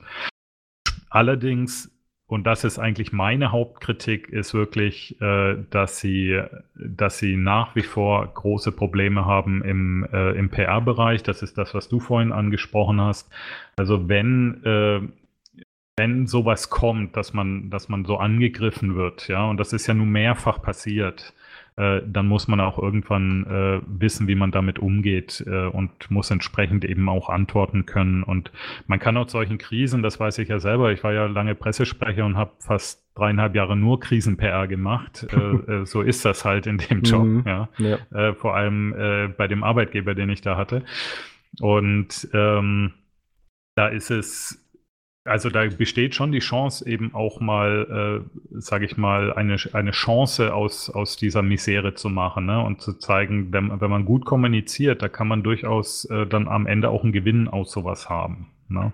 Also es gibt so berühmte Beispiele von Flugzeugabstürzen, wo, wo hinterher eine, eine super Kommunikation gemacht wurde und die Airline da eher noch positiv als negativ rausgegangen ist. Ja. Und sowas würde ich mir für Proton Mail eben auch wünschen in der Zukunft. Also nicht, nicht, also ich, ich sag's mal so, klar, das wäre natürlich das ein, eins der Wünschen, wär, wünschenswertesten äh, Optimums, die man da vielleicht haben möchte, aber ähm, allein schon solche Sachen, also dass man auf eine offizielle, auch als so gekennzeichnete mediale Anfrage mit einer, ey, bitte könnt ihr das nicht machen und so inoffiziell antwortet, das, das ja, geht mir schon so in den Kopf rein. Also da, mhm. da hört es eigentlich schon auf. Das zeigt, dass die Seite dahinter sich offensichtlich keine Gedanken gemacht hat, bevor sie die Antwort abgeschickt mhm. hat, was das für Auswirkungen haben könnte. Und das, dann bist du einfach für einen PR-Job nicht geeignet. Ja. Also sorry, weil genau das ist deine Aufgabe, Sachen zu formulieren, dass sie auf der anderen Seite so aufgenommen werden, wie du sie kommuniziert haben möchtest. Ja. Und ähm, wenn das offensichtlich schon nicht gegeben ist und es ist, ich, ich möchte mich jetzt nicht für Protomail bewerben, darum geht's nicht, aber Nerds Media wird ab 2019 auch offiziell Pressearbeiten Projekten für andere Open Source Projekte machen und ich, ich darf den Namen jetzt noch nicht gut. nennen, aber das, das wird passieren. Ganz mhm. einfach, weil auch meine Erfahrung ist, jedes Mal, wenn mir bestimmte Projekte ein Pressrelease schicken, ähm, rauf ich mir die Haare, weil ich mir denke, oh Gott, oh Gott, ich, wenn, mhm. ich, wenn ich in der Szene nicht unterwegs wäre und nicht so viel ungerechtfertigtes Verständnis aufbringen würde für manche Sachen, dann ähm, würde ich dieses Thema nie mhm. wieder anfassen, weil ich sage, mit dem kannst du nicht arbeiten. Ja, absolut. Und, ähm, also da, ja. da bin ich bin ich absolut deiner Meinung. Dass, äh, das ist übrigens auch ein großes Problem äh, bei bei größeren Open Source Projekten. Bei so ziemlich allen. Ja, weiter. also auch auch bei bei Anbietern, sage ich mal, Leute, die die im mittelständischen Bereich äh, mit mit Open Source Software zu tun haben, ja, und Sachen implementieren, beraten oder was weiß ich was. Ähm, es ist ganz, ganz häufig, äh, dass, dass da halt die, die äh, PR-Arbeit äh, sehr dilettantisch äh, ist. Und also das ist, das ist auch ein Grund, warum ich mich halt sehr gerne in, in diesen Bereich von der OSBA, Open Source Business Alliance in Deutschland, oder hier wäre das dann CH Open, die dann wiederum diese DINACON unter anderem machen, äh, warum ich mich da eben ganz gerne äh, engagiere, ähm, weil ich bin jetzt niemand, der, der große Fähigkeiten im Programmieren hat. Das ist bei mir schon ewig her, aber äh, so kann ich dann vielleicht ein bisschen äh, eben auch was dazu beitragen ja. in, in diesen Open Source Projekten. Ja, und das ist, äh, das ist durch die Bank weg. Also ich kenne kaum jemand, der das kann. Ja. Das ist jedes Mal sehr traurig, weil ähm, es ist, das, das klingt ein bisschen hart und ist auch nicht für alle Projekte natürlich zutreffend. Aber wenn du eine PR-Agentur brauchst, heißt es, dass dein Projekt nicht ohne jede, jegliches Beisein von irgendwelchen Leuten, die an, an der Hand nehmen, bei der Kommunikation überzeugt. Und dann muss das halt stimmen. Und wenn es das nicht tut, tut es nicht nur die, mhm. die Public Perception des Unternehmens, des Projektes, der Community dahinter, was auch immer natürlich runterziehen, sondern auch das Endergebnis mit dem Produkt selber. Und das sind zwei Dinge, die möchtest du nicht haben. Und das ist das Letzte, woran gespart mhm. werden sollte in solchen Projekten. Wenn man ja. so weit ist zu sagen, wir möchten unser Ergebnis in die Welt heraustragen, dann, dann vielleicht auch bitte ein bisschen bedachter.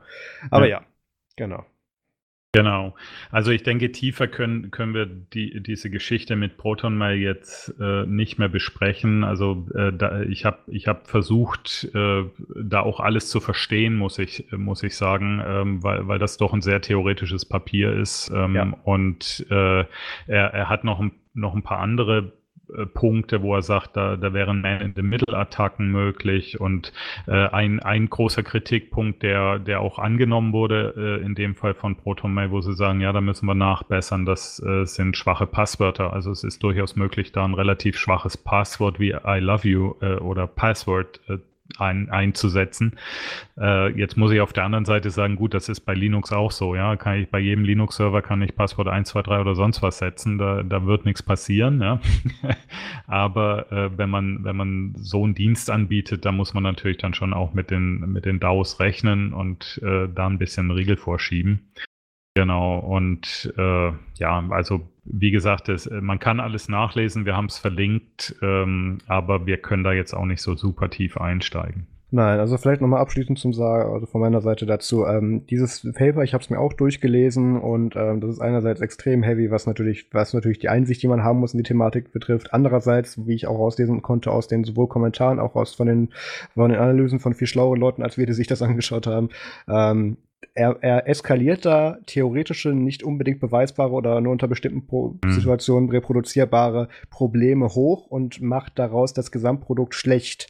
Und ja. das ist halt nicht alles immer so übergreifend und so einfach, wie er das da darstellt. Und ja. dementsprechend eine hochtheoretische Angriffsmöglichkeit, die unter be bestimmten perfekten Laborbedingungen entstehen könnten, zumindest Teile der Sachen, die er kritisiert hat, ähm, bläst er dazu auf, dass das gesamte Pro Pro Produkt nichts kann.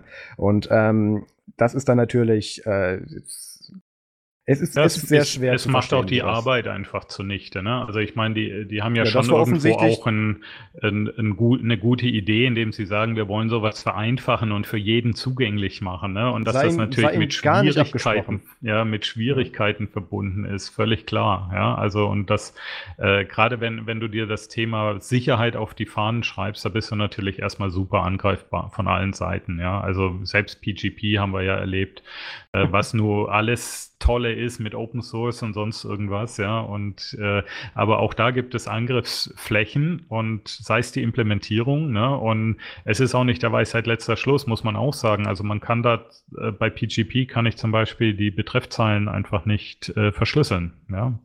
Funktioniert nicht. Äh, das kann ich innerhalb von ProtonMail funktioniert. Da ist halt einfach dann auch alles verschlüsselt, ja. Nur wenn ich dann rausschicke mit PGP, dann natürlich wieder nicht. Wird man übrigens darauf hingewiesen. Ich habe es mal getestet. Ja. Ja. Also die Intention will denen auch keiner absprechen. Darum geht es ja, gar genau, nicht. Was aber auch genau. ganz offensichtlich das Ziel dieser Studie war. Weil wenn du dich als höchst fragwürdiger, selbsternannter Krypto-Experte mit einem Jahre zurückliegenden Erfolgserlebnis definierst und ähm, dann anfängst gegen größere Projekte zu pissen, dann ist die Intention auch ein bisschen fragwürdig. Weil der erste Schritt für sowas wäre, ist, man reicht reicht dieses Paper privat bei denen ein, sagt hier, ich bin jetzt ein kleiner, äh, ich weiß nicht, wie heißt die Google-Abteilung, bei denen die das macht, mit Sicherheitschecks, ich vergesse es jedes Mal. Ja, egal. Genau. Sagt jetzt hier, ich warne euch oder weise euch auf die Sicherheitslücke hin, hier 30 Tage Statement oder das wird 10 Tage mhm. sein und, und dann gehe ich und ja. gehe ich auf Reddit. Das macht der CCC ja auch so. Ja, das, ne? ist, das gehört zum guten Ton dazu. Du machst mhm. nicht Projekte kaputt, die angreifbar sind oder theoretisch angreifbar sind, bevor mhm. den Hersteller darauf hinweist, um das zu fixen. Das ist außerdem mhm. grob fahrlässig. Ja. Liebe Grüße an AMD, die damals Spectre und Meltdown geleakt haben. Damals noch in der Ansicht, uns betrifft das gar nicht, aber wir machen es jetzt für alle anderen auch schon mal kaputt. Also ähm, das, das gehört einfach nicht zum guten Ton, was der da gemacht hat. Und dementsprechend ja. war auch leider auch sogar noch sein Endergebnis fragwürdig. Ja. Und das trifft jetzt dann hier eine Firma, die das in dem Sinne nicht verdient hat. Die haben andere Probleme, wie wir gerade darauf hingewiesen haben, aber ähm, das haben sie so in dem Sinne jetzt auch als PR-Skandal, den sie da in Anführungszeichen hatten, oder zumindest als die Perception in der Community, haben sie so nicht verdient. So. Ja, genau. Okay, jo. kommen wir zum nächsten Thema. Schönes Schlusswort. Ach, ich bin dran, ne? Ja. genau. Ja, jetzt fang auch an. genau. Open Knowledge Foundation ist das Stichwort. Äh, die, die, haben, die haben was Cooles gemacht. Äh, mal wieder, ja. Ja, mal wieder. Also äh, die, die haben schon coole Ideen, das muss man echt sagen. Äh, und da muss ich ein klein bisschen weiter ausholen. Also in Deutschland werden ja Gesetze quasi vom Bundestag beschlossen. Ne? Also da gibt es dann die Abstimmung, dann gibt es da irgendwie so die, die, die, die irgendwie einen, einen Text, wo es dann heißt, im Gesetz so und so wird Paragraph 3 wird das fünfte Wort geändert von ja, in ja. und so weiter, ne? Oder es wird eben auch ein ganz neues Gesetz äh, geschrieben. Abgestimmt wird beim Bundestag, dann gibt es da so ein Papier und so. Und erst wenn dieses Gesetz im, äh, äh, im sogenannten Bundesgesetzblatt, äh, im Bundesanzeiger veröffentlicht worden ist, erst dann ähm, äh, ist es wirklich äh, Gesetz. Und ähm, das klingt ja so, als müsste dieser Anzeiger für jeden publik und einfach zugänglich sein. Genau, so, so klingt das eigentlich, sollte auch so sein. Ähm, das Problem ist nur, dass äh, genau dieser Bundesanzeiger Verlag mittlerweile Dumont gehört, einem, einem privaten Verlag und damit natürlich äh, ist, äh, auch teuer verkauft wird. Ja, ja schade. Ähm, also es geht dann irgendwie so Jahresgebühren äh, irgendwas zwischen 60 und 99 Euro, je nachdem, was man da möchte mit digital oder äh, gedruckt oder wie auch immer. Also äh, und, und dann gibt es noch irgendwelche Sonderfunktionen. Ich glaube, der Newsletter, wenn man dann immer unterrichtet werden möchte, kostet dann auch nochmal irgendwie über 20 Euro oder so. Äh, also die, die machen natürlich Geld damit, ist ja ein privates Unternehmen, äh, ist auch legitim aus deren Sicht, ganz klar. Äh, nur äh, ist jetzt natürlich so, dass diese Gesetze ja von, von unseren Abgeordneten gemacht werden, vom Bundestag, der von uns bezahlt wird, von unseren Steuergeldern, werden auch die Sachen geschrieben und so weiter. Und in den allermeisten Fällen auch uns betreffen. Also. Die uns betreffen, richtig. Ja. Und natürlich müssen auch äh, Juristen das lesen und vor allem Studenten, die, die Jura studieren, sollten das ja auch lesen. Ne? Äh, und äh, jetzt hat ähm, die Open Knowledge Foundation gesagt, das finden wir auch äh, und hat das einfach mal veröffentlicht. Ähm, hat also im Grunde, wenn man so will, eine Copyright-Verletzung, ja, ja, Urheberrechtsverletzung begangen. Ähm, und äh, das ist auch sehr gewollt, äh, denn sie, sie warten jetzt im Grunde auf äh, äh ja, die Unterlassungserklärung oder äh, die, die äh, irgendwie andere ja, Anzeige oder was auch immer um das Ganze gerichtlich klären zu lassen. Sie wollen also herausfinden, ist das jetzt öffentliches Gut oder kann das äh, teuer von einem privaten Verlag verkauft werden? Man muss vielleicht noch als Hintergrund sagen, dass äh, die Sachen, die also in dem Bundesanzeiger veröffentlicht werden oder in dem Bundesgesetzblatt, ähm, äh, dass, dass es sich dabei wirklich um, um diese Texte handelt, wo, wo dann drin steht, da wird das gestrichen und das wird eingesetzt und so weiter äh, oder es wird was ergänzt, äh, während äh, das fertige Gesetz ohne diese Änderungen, äh, das kann man also online finden. Da gibt's also glaube, das Justizministerium müsste sowas haben, äh, eine Webseite, wo, wo man das, die aktuellen Gesetze nachlesen kann und so weiter. Und es gibt auch irgendwie sowas, Gesetz im Internet.de oder irgendwie so, so eine Webseite. Ähm, wo, wo die kompletten Gesetztexte in der aktuellen Fassung dann drinstehen. Aber diese ganzen Änderungen, und das ist wohl für Juristen vor allem wichtig, ähm, die gibt es dann wirklich nur äh, über diesen Verlag zum Bezahlen. Und äh, jetzt haben die Jungs äh, sich halt gedacht, äh, wir gehen das Risiko mal ein, wohl wissen, dass wir da höchstwahrscheinlich verklagt werden. Aber, aber das, dann, das war absolut Ziel dieser Aktion, genau, um darauf aufmerksam zu machen. Genau, ja, oh, ja gut, wenn sie nicht verklagt werden, dann ist ja auch gut. Ne? Also sie, sie machen da jetzt mal weiter und äh, wenn sie verklagt werden, dann lassen sie es jetzt halt mal juristisch klären, wie es aussieht. Und äh, das, äh, ich sage jetzt vielleicht nochmal die Namen, äh, die glaube ich auch relativ bekannt sind. Äh, Stefan äh, Wermeier, der Arne Semsrott äh, und der Johannes Filters. Ähm, das sind also die drei, die hier als Kontakt und Team drin stehen für diese Aktion. Äh, und wie gesagt, die Open Knowledge Foundation Deutschland e.V. Äh, steht hinter dieser ganzen Aktion. Ja. ja. Fand also gerade cool. Arne Semsrott ist da ja kein Unbekannter. Ne, finde ich auch super nee, Aktion. Das ist der Bruder, glaube ich, von dem, von dem Comedian, ne? Der der da immer auftritt bei, bei der Samstag. Äh, das wird Samstag, so manches bei, erklären, bei der aber ich oder? bin mir nicht sicher. Doch, ich glaube, die sind irgendwie verwandt. Möglich. Naja. Ich meine, gut, wir, wir werden es recherchieren. Verklagen ist das ZDF und der Verein, ja, sehr gut. genau. Apropos gut. verklagen. Wir haben lange nicht mehr über Facebook geredet. Ja, willst du oder? Auch mach du mal. Mach ich mal. Genau. Also, Facebook äh, wird schwer verklagt äh, und zwar ähm, über 10 Millionen Euro. Äh, das ist bei denen noch die Kategorie Portokasse, fürchte ich. Äh, aber äh, die Wettbewerbsbehörde in Italien hat also jetzt erstmal eine Strafe über 10 Millionen Euro gegen Facebook verhängt wegen zwei Datenschutzvergehen. Und äh, das erste Datenschutzvergehen entsteht schon in dem Moment, wo man bei äh, Facebook ein Konto eröffnet, weil dort darauf hingewiesen wird, dass es sich dabei um einen kostenlosen Dienst handelt. Und da hat die Wettbewerbsbehörde in Italien gesagt, das ist irreführend, weil nämlich die Daten für kommerzielle Zwecke gesammelt werden. Und damit sei das nicht kostenlos. Und äh, das finde ich schon mal einen super spannenden Ansatz, äh, weil das, glaube ich, das erste Mal ist, dass Daten wirklich äh, so gesehen werden, dass sie, ja, also sag mal, man sagt ja immer, Daten sind das neue Gold. Haha, jetzt kannst du mal die Klingel hauen für, für den dummen Spruch, aber ähm, letztendlich, danke, danke. aber ähm, da, also ich sag mal, da sieht es die Wettbewerbsbehörde ganz ähnlich, nämlich dass, dass man mit Daten durchaus bezahlt. Ja, und äh, da bin ich mal gespannt, wie das Ganze ausgeht. Ähm, also ich finde, das ist ein extrem schwieriger Ansatz. Aber einerseits kann ich natürlich hier den, die, die, die Intention nachvollziehen, warum sie das jetzt extra so auslegen, beziehungsweise jetzt dann auch so etablieren möchten, für, zumindest für dieses Urteil. Aber das macht dann auch gleichzeitig, oder für, diesen, für diese Anklage in dem Sinne, aber gleichzeitig macht das auch den natürlich hier ähm, Möglichkeiten für sehr viele andere Diskussionen auf. Also wir müssen nur mal kurz Richtung des Leistungsschutzrechts schauen. Das definiert dann ganz viele Sachen ganz anders neu, wenn das Schule macht. Also mhm. ähm, das ist schwierig und ich glaube, dass wir für das meiste aktuell eine ganz gute Regelung haben, ähm, anstatt dass wir das jetzt damit nochmal über den Haufen werfen und dann darüber nochmal einen anderen Fallout mhm. haben. Aber gut, ja, Italien sind auch die, die, Moment noch kurz, Italien ja. sind auch die, die vor zwei Jahren gesagt haben, wir machen jetzt eine Internet-HTTP-Linksteuer. Ähm, hat auch nicht so gut funktioniert. Ja, genau. Spanien hat das dann vorletztes Jahr auch nochmal probiert. Ja, aber ähm, ich glaube, in, die, in diesem neuen Vorhaben vom Tim Berners-Lee, ähm, Solid äh, heißt das Projekt, wenn ich mich richtig entsinne, mhm. da, da geht er auch äh, mit diesem Ansatz ran, dass man zukünftig mit Daten bezahlen kann. Ähm, das ist auch so ein, eine, eine Idee von ihm. Und ich weiß auch, dass ähm, ich hatte mich neulich getroffen hier mit jemand von Open Data.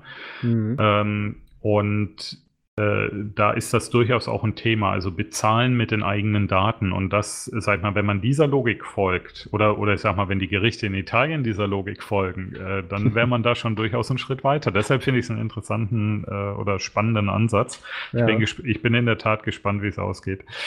Ähm, der zweite Verstoß übrigens, äh, wes also weshalb man insgesamt auf die Summe von 10 Millionen Euro kommt, äh, ist die Weitergabe von Nutzerdaten an andere Websites und Apps äh, ohne ausreichende Zustimmung der, der äh, Facebook-Nutzer. Gemeint ist damit ähm, dass, also ich sage jetzt mal, wenn, wenn ich mich einlogge irgendwo ähm, äh, über, über Facebook, dann werden ja teilweise Daten oder auch Bilder und so, das ist ja bei LinkedIn nicht anders. Also gestern habe ich mich bei einer App über LinkedIn angemeldet mit meinem LinkedIn-Account und dadurch war dann automatisch in dieser App mein Bild drin und schon mal so ein paar Daten über mich. Und äh, das äh, sehen die Italiener oder die Wettbewerbsbehörde als aggressive Geschäftspraxis. Das ist ein Zitat.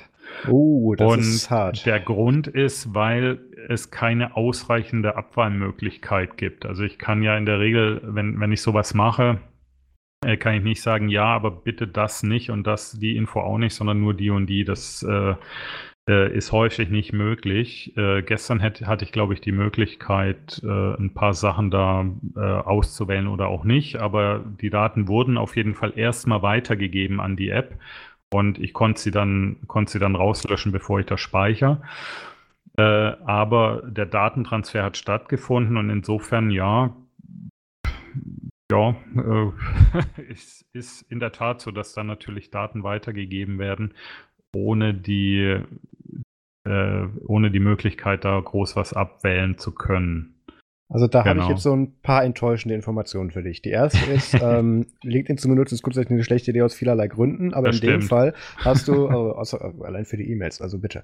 Äh, aber äh, für den Fall, also wenn ich es richtig verstanden habe, hast du Login, hast du dich auf irgendeiner Plattform registriert oder angemeldet oder authentifiziert ja. via einem Sign-in as LinkedIn oder was auch immer genau, gemacht. Genau. So, die haben da eine extrem wackelige API hinter. Da fallen sie auch regelmäßig auf die Fresse mit. Ähm, mhm. Du hast jetzt zwar die, äh, du hast zwar die Möglichkeit bekommen, was abzuwählen, aber die Daten wurden trotzdem aber erst hinterher. Sie wurden, ja, ja, erst ja, ja, aber sie wurden nicht integriert. Genau. Also genau. das ist, ähm, das der, ist leider der, die Übertragung hat stattgefunden. Genau. Da komme ich jetzt aber direkt auch wieder zum Counter-Argument in dem Sinne. Ähm, ähm, ja, ich, ich will es nicht verteidigen, aber angenommen, ich, ich bin zu faul, zu doof, was auch immer, überall meine Daten selber einzugeben, dann fände ich so einen Button, der sagt, hier, schmeiße meine Daten von A nach B recht praktisch. Hm. Ähm, und das, das, ist dann auch genau glaube, das, was das, ich davon erwarten würde von dieser ja, Funktion. Ja, aber das schließen sie ja nicht aus, weil sie sagen ja, ähm, äh, es gibt keine ausreichende Auswahlmöglichkeit. Also, also es geht ihnen nur um die Differenzierung von bestimmten Daten, dass man da genau. eine Möglichkeit hat. Also wenn okay. du jetzt quasi sagst, okay, ich wähle mich ein mit Facebook, äh, habe eine neue App und da brauchst halt ein paar Daten, weil das auch irgendwie ein soziales Netzwerk oder was ist so und ich wähle mich jetzt da ein mit, mit Facebook, mit Twitter, mit äh, was es noch, Google ID oder, ähm, oder eben äh, LinkedIn, ja ähm, so, dann müsste theoretisch erstmal ein Fenster aufgehen, wo es sagt, okay, diese und diese und diese und diese Daten wollen wir jetzt übertragen. Bist du damit einverstanden? Und dann musst du einzelne Sachen abhaken können, ja, und sagen, ja, ja. das will ich, das will ich nicht. Das ist, glaube ich, die Idee dahinter, ähm, die, die sie gerne hätten. Äh, ist auch sage ich mal, relativ nah an dem, äh, was du jetzt äh, bei diesen Cookie-Geschichten hast durch die DSGVO. Äh, hast, hast du ja die, diese, diese ganzen Cookie-Teile, die da dauernd hochpoppen. Und da hast du ja häufig auch die Möglichkeit, du kannst sagen, ja, nein, Ende. Und das ist aber eigentlich auch so nicht gewollt, sondern die Idee ist ja eigentlich, dass du sagst, äh, also dass du verschiedene Einstellmöglichkeiten hast äh, und sagen kannst, das möchte ich oder möchte ich nicht. Und dann kriegst du halt trotzdem äh, irgendwie äh, den Zugang äh, zu dieser Webseite. Also was viele ja auch machen, ist, dass du dann halt, äh, wenn du die Cookies ablehnst, ist die Webseite weg so ungefähr. Äh, ja. Dann, ne? Und, Wird witzigerweise ähm, auf Google zurückgeleitet oder so. Ja, wie, wo auch immer hin. Ne? Und ja. dann, äh, das ist natürlich auch äh, nicht konform mit der äh, DSGVO. Ja? ja? Also das ist eigentlich auch ein Verstoß. Ich habe gerade noch mal passenderweise zu dem Thema was rausgesucht, weil ich mich da noch mhm. dunkel dran erinnert habe. Wir haben in Folge 33, das war äh, Ende Juli, haben wir über ein Projekt gesprochen namens Google Data Transfer Project.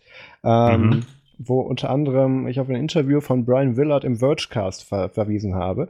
Ähm, was eine Initiative vom Google Project ist. Das war eines den Pet Projects, was Google mittlerweile offiziell adaptiert hat, beziehungsweise offiziell hochgestuft hat zu einem offiziellen Projekt. Mhm. Ähm, und ähm, was das macht, ist, du kannst festlegen, ähm, du, du, die machen im Prinzip einen Standard, ein Framework, wo du sagen kannst, hier bei diesem Button mit Login, was auch immer, pointest du den dann über bestimmte Möglichkeiten, da musst du eine Plugin-Extension installiert haben, damit das geht, glaube ich, in dem Beispiel. Ähm, da steht, da, sind, da machst du so einen Grundsatz an Daten drin, wo du sagst, ja, das ist so dieses Grundsatz, das können die sich alle nehmen, dann muss ich das nicht selber eintragen. Und dann kannst du deine Daten im Prinzip von A nach B schieben oder auch nur für einmal Backups oder so verwenden. Das ist ein interessantes Projekt. Mhm. Ähm, also wer das nochmal vielleicht verfolgen möchte, sollte mal in die Shownotes von der Folge 33 gucken mit dem schönen passenden Namen Alexa, tanze deinen Namen.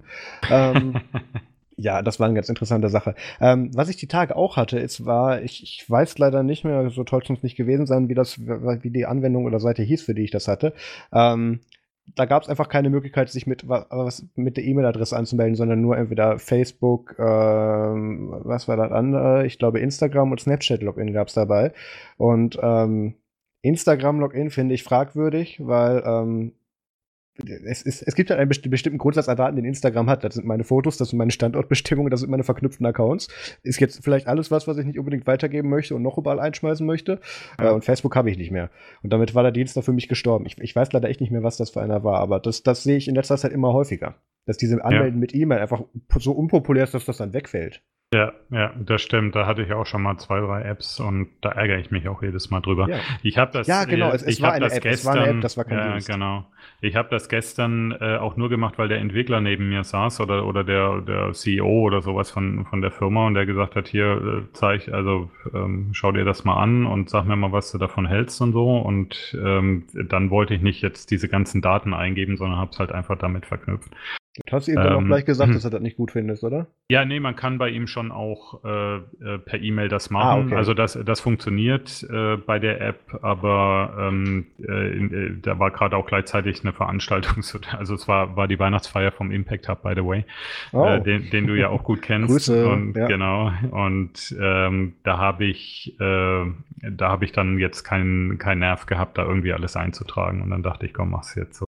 Und, Witzigerweise ähm, zum, äh, weil du gerade Impact Up angesprochen hast, mich haben äh, weitere Coworking Spaces angefragt, doch mal bei denen vorbeizukommen und auch sowas zu machen.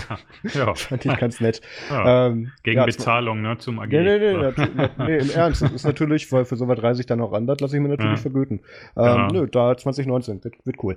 Ähm, ähm, vielleicht noch abschließend Facebook, ähm, äh, die wollen wir dann natürlich auch nicht vergessen. Die haben also ähm, äh, auch eine Erklärung abgegeben und wollen diese Entscheidung natürlich prüfen. Ja, also also das ist ein schöner PR-Standardsatz. back to you. genau. Ja. Äh, und was ich aber, weil ich schon fast ein bisschen lustig finde, ist, sie hoffen, die Bedenken der Behörde ausräumen zu können.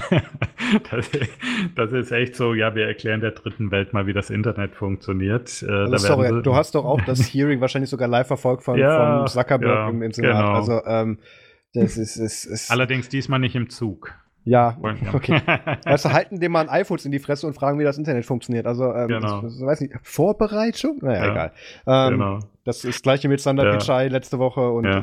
Allerdings muss man sagen, dass äh, Zuckerberg hat ja auch äh, äh, sehr deutlich gesagt, dass sie niemals äh, Daten verkaufen würden. Also ja, damit so, hat er sich so, wirklich auf die Fresse gelegt. Und da hat er sich halt so richtig auf die Fresse gelegt, weil das kam ja jetzt über E-Mails raus. Äh, ja. In, äh, ich glaube, das war in Großbritannien der ja. Fall dann. Ne? Dass so bestimmte größere Werbepartner nochmal bevorzugt behandelt haben, ja. denen auch teilweise und, direkt Access gegeben haben auf genau, bestimmte und, und zwar mit, mit, also er wurde gefragt per E-Mail, ob sie das machen sollen und die Antwort war Jupp. Sehr geil. Das sieht man so richtig. Äh, und dann setzt er sich vor so ein Parlament äh, und äh, nicht ich nur meine, vor eins, vor drei. Er, ja. Was hätte er äh, machen sollen? Äh, ja, äh, das ist die Spitze des Eisberges, was wir da gesehen haben. Dass, ja, ja, dass er da jetzt locker ja, mit umgehen kann, nur zu heißen, dass dann noch so viel mehr kommt. Ja, ja, genau. Und der sitzt sich doch nicht in das Raum und so nach dem Motto, ja, Sie können gleich da bleiben, wir klagen Sie direkt an. Das genau. wird er wohl schlecht nee, machen. ich glaube, der hat die, die Bodenhaftung halt sowieso schon immer verloren gehabt. Oh ja, ja, ja. das, also. das, auch. und äh, dann, ja, gucken wir mal. Also es ist schon, es ist schon krass. Also man, es ist so ein bisschen nach dem Motto, was, was wollen mir diese komischen Gesetzgeber eigentlich sagen? Ich bin doch äh, was möchten Sie von, die super Nerd-Firma. Ja. genau. nee, also man muss ja sagen, ähm, medial, um jetzt wieder auf, auf Source, Open Source Projekte und PR zurückzukommen, der, der hat sich ja sehr gut gehalten in, in diesem Hearing. Gut, also sie haben es ihm auch echt nicht schwer gemacht, das, das war echt Kindergarten. Nee, aber, ähm, aber er hat medial sehr gut reagiert auf solche Sachen. Ähm, Senator, wie sell ads? Ähm, allein solche, ja. das war Ja, aber super. man sieht, es stimmte halt nicht. Ne? Also sie, naja, sie verkaufen anscheinend noch andere Sachen. Ja, ja aber sie verkaufen auch noch andere Sachen anscheinend. Naja. Ja, aber das war dem Senator, dem, dem einfach nicht bekannt war, wie, wie, wie finanzieren sie sich denn? Und er so, äh, genau. äh, wir verkaufen Werbeanzeigen. Was machen Sie so beruflich? Das ist, mhm, genau. ja. Okay. ja.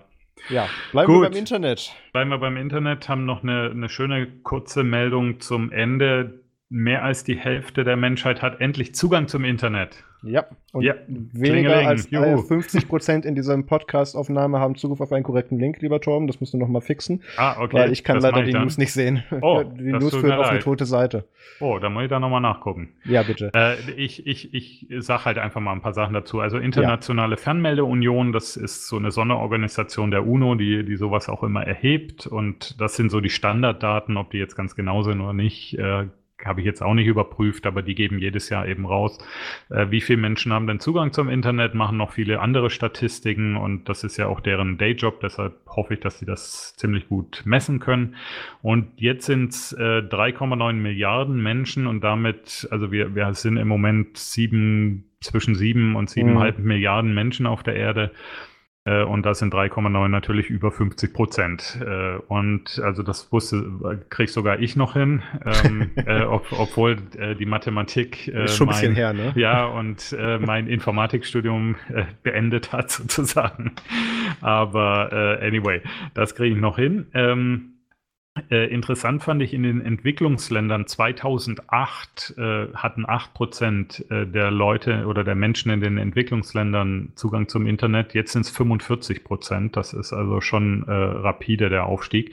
Äh, das stützt so ein bisschen das, was ich, was ich auch immer wieder festgestellt habe, vor allem in Asien, äh, dass ähm, also sie sind hinterher aber äh, die Entwicklung geht einfach unglaublich schnell da. Also ja. sie über, äh, viele Länder überspringen das auch. die einfach äh, wieder aus, gell? Ja, ja, die überspringen dann einfach diese, diese Standard äh, und springen direkt halt ins mobile Zeitalter sozusagen. Ja, das stimmt. Landlines hat, hat kam Großteil von Asien einfach völlig übersprungen. Ja, genau. Also gerade gerade so Länder wie Kambodscha und ja. was weiß ich, da, äh, da hast du mittlerweile richtig schnelles Internet auf dem Smartphone äh, und natürlich. Draußen, im Dorf. Im Dorf, ja. Muss genau. man hier betonen. Ja, ja ja, genau.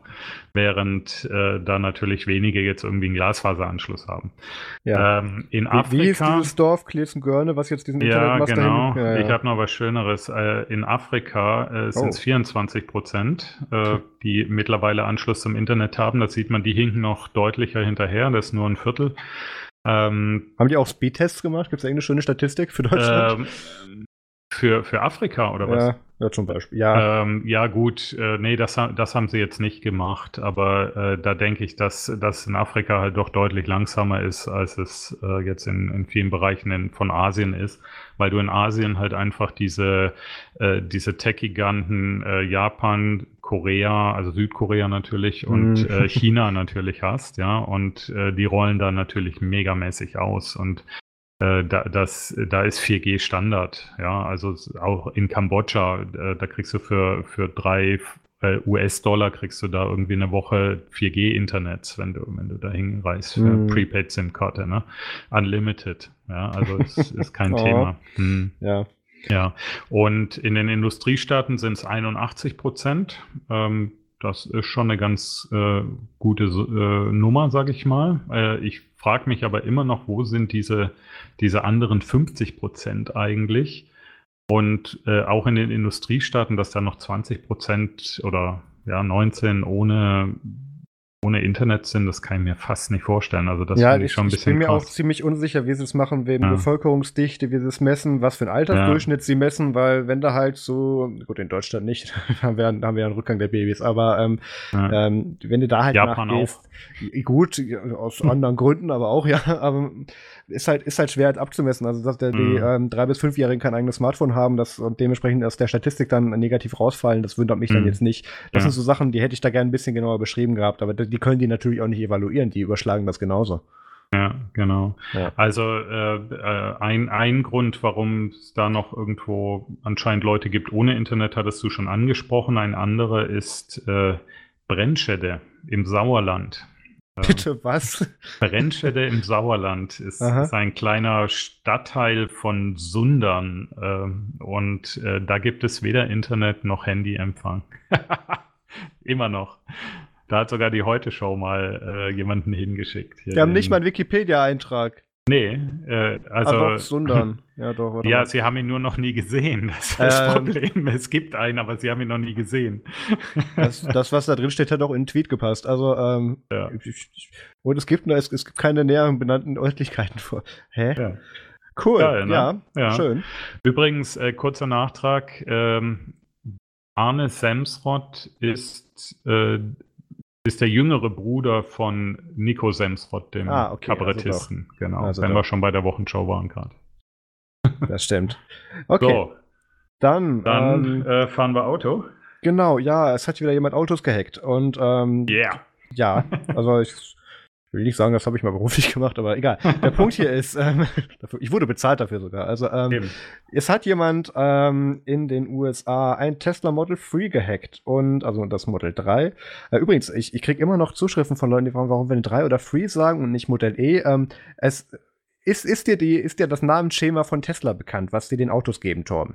Äh, nee, die sind zwar hier gleich bei mir um die Ecke, aber äh, Dann lass es mich also dir drei sagen. dachte ich sei das dritte Modell.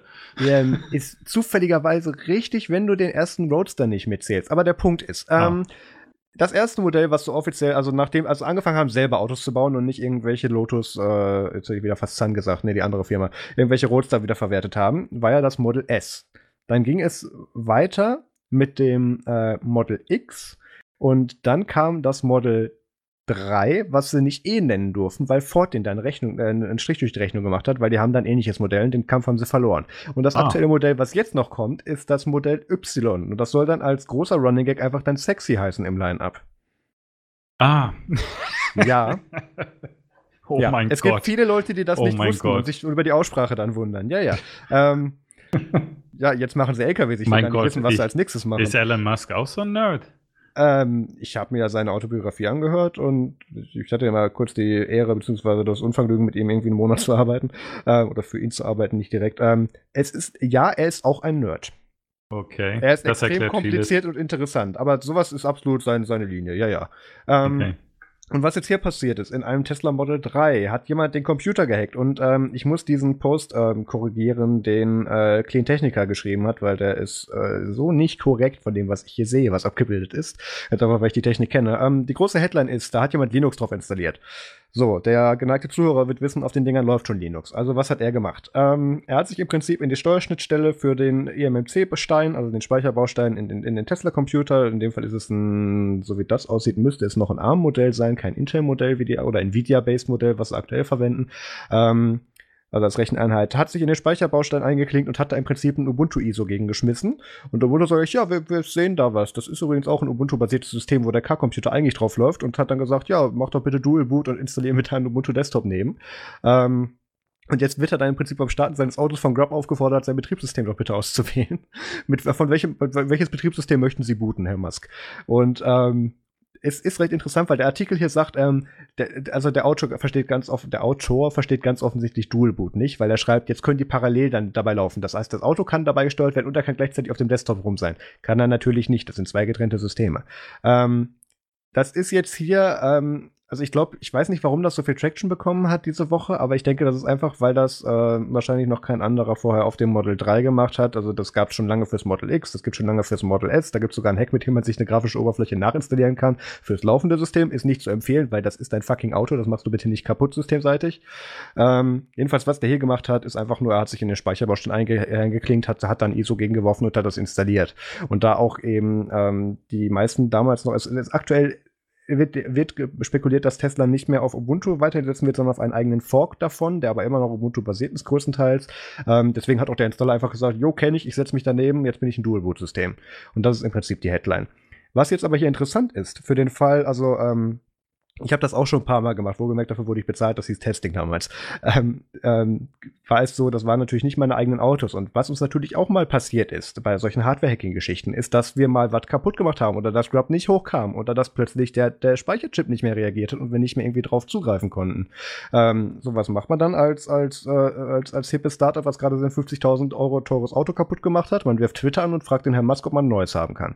Und das ist genau die Policy, die übrigens auch der Herr Musk verfolgt. Der sagt, ähm, Device-Hacker sind gerne eingeladen, an seinen Autos sowas zu machen, ähm, sofern sie halt irgendwas dazu beitragen. Also wenn du jetzt mutwillig dein Auto kaputt machst, ähm, wird dir der Herr Matz kein neues geben. Aber wenn du irgendwie sagst, du möchtest irgendwie, was weiß ich, einen, einen Sicherheitsbug fixen oder möchtest wissen, ob der da drin vorkommt und willst auch dazu beitragen, dann sagt er, jo, kein Problem, wir stellen dir da innerhalb einer Woche ein neues Auto hin, wir nehmen dann das, was du da kaputt gemacht hast, beziehungsweise wir schicken dir eine neue Recheneinheit, wie auch immer. Es kommt darauf an, wie, wie tief der Eingriff war oder wie, welche, welche Komponenten da dann gehackt wurden.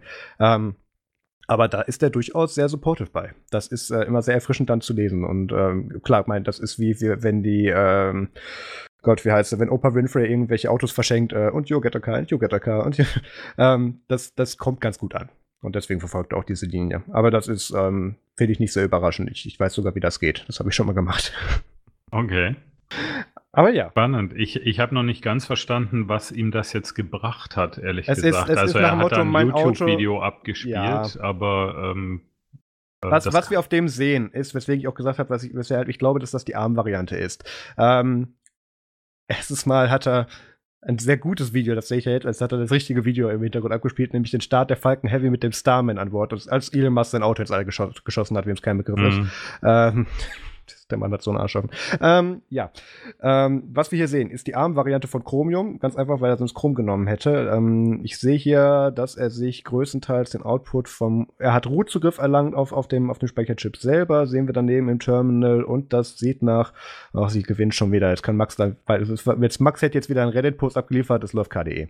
Ähm, es ist, ist, ist recht interessant. Ähm, ist einfach nur so ein Proof of Concept nach dem Motto: guck mal, das geht.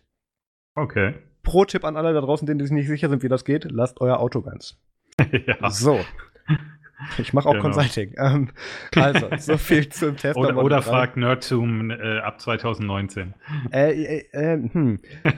also, das, es ist ja nicht nur, dass das mit meinem Hauptarbeitgeber dann konkurrieren würde und der mich dann kündigen so. würde oder ich mein, mein Nebengewerbe äh, dann niederlegen müsste. Ähm, damit Aber du kannst ja beschäftigen müssen.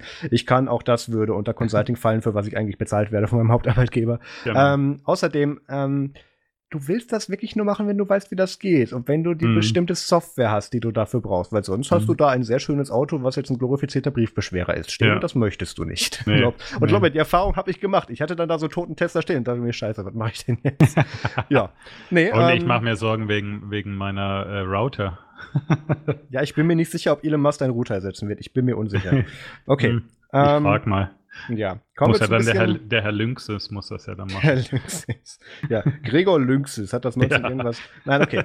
ähm, kommen wir zu ein bisschen ernsteren Themen, was dieses Mal tatsächlich auch unser WTF der Woche ist. Torben, bitte. Genau.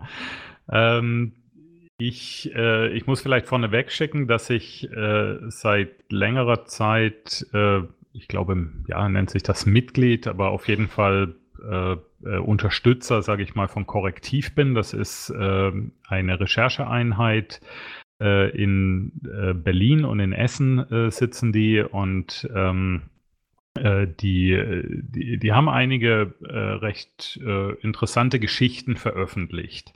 Äh, ein ganz großes Projekt waren äh, die sogenannten Cum-Ex-Files. Äh, da geht es, wenn man so will, um, um Steuerbetrug. Ähm, ich möchte das jetzt eigentlich nicht zu detailliert erklären, aber es geht letztendlich darum, dass man Aktien relativ schnell hin und her handelt, sodass dann mehrere Leute am Ende berechtigt sind, äh, Steuerrückzahlungen äh, zu verlangen. Und äh, eigentlich sind sie das natürlich nicht berechtigt, sondern das ist im Grunde kann man schon sagen Steuerbetrug, so sieht es jedenfalls der Herr Schäuble.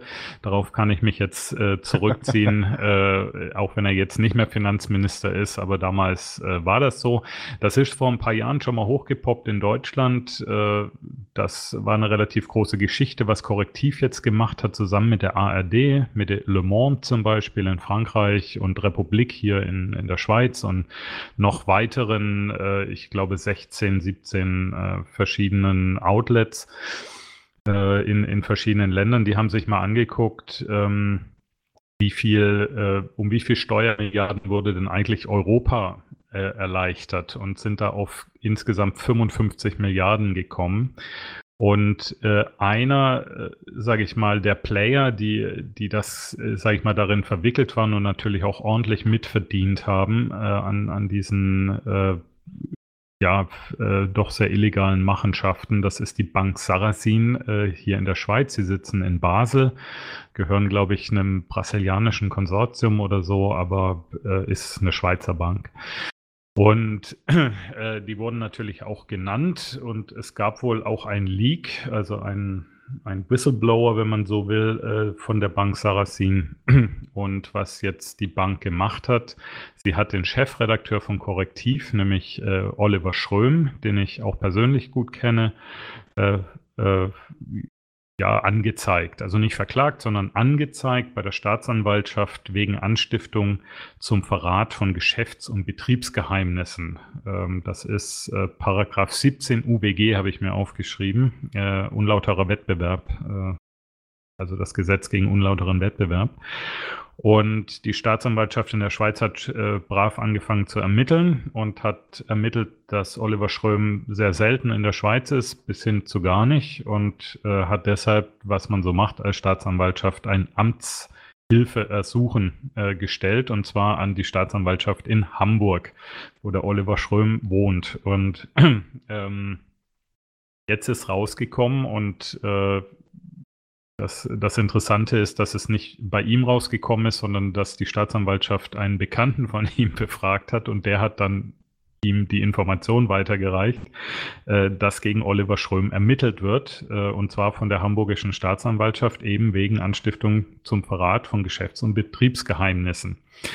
Und äh, das ist jetzt äh, natürlich schon äh, irgendwo eine krasse Nummer. Ich weiß, eine Staatsanwaltschaft muss ermitteln. Das äh, gehört auch zur Wahrheit. Die können jetzt nicht einfach sagen, ja, äh, ist uns wurscht, äh, macht ihr Schweizer mal, sondern äh, die, die müssen schon gucken, äh, ist da was dran. Aber ähm, man muss eben auch sagen, dass äh, Oliver Schröm hier als Journalist halt einfach seinen Job gemacht hat und dass er aufgedeckt hat, wie wir Steuerzahler, wie europäische Gemeinschaft, wenn man so will, äh, um 55 Milliarden Euro erleichtert wurde. Das ist alles Geld, was man für Kindergärten, Schulen, weiß der Henker, was alles Tolles hätte verwenden können. Vielleicht auch mal für den Ausbau von Bahnstrecken in Deutschland oder des Handynetzes. Mobilfunk, ja. Ja, zum Beispiel, genau. Und äh, nix, äh, das ist jetzt auf irgendwelchen Konten von irgendwelchen Leuten, die eigentlich eh schon genug haben. Und äh, Oliver Schröm bekommt eben nicht das Bundesverdienstkreuz am Bande, wie man sich das so vorstellt, sondern äh, ein Brief von der Staatsanwaltschaft und oder eigentlich nicht mal einen Brief von der Staatsanwaltschaft, weil sie haben ihn ja nicht mal darüber informiert, dass gegen ihn ermittelt wird. Und äh, mich hat das ehrlich gesagt ziemlich geschockt, äh, dass sowas in Deutschland möglich ist. Also ähm, ich, ich, ich wollte da direkt einhaken, als du vorhin ja. gesagt hast, auch denen muss der ja bewusst sein, dass der Mann seinen Job gemacht hat, also dass die von Journalismus auch schon mal was gehört haben sollten. Ja. Spätestens nach Net der Netzpolitik.org-Affäre, die genau. wir letztes Jahr hatten. Also das ist, und vor allem, wir reden ja jetzt hier von einem vergleichbaren Maßstab mit dem, was damals passiert ist, zumindest an, an mediale Auswirkungen.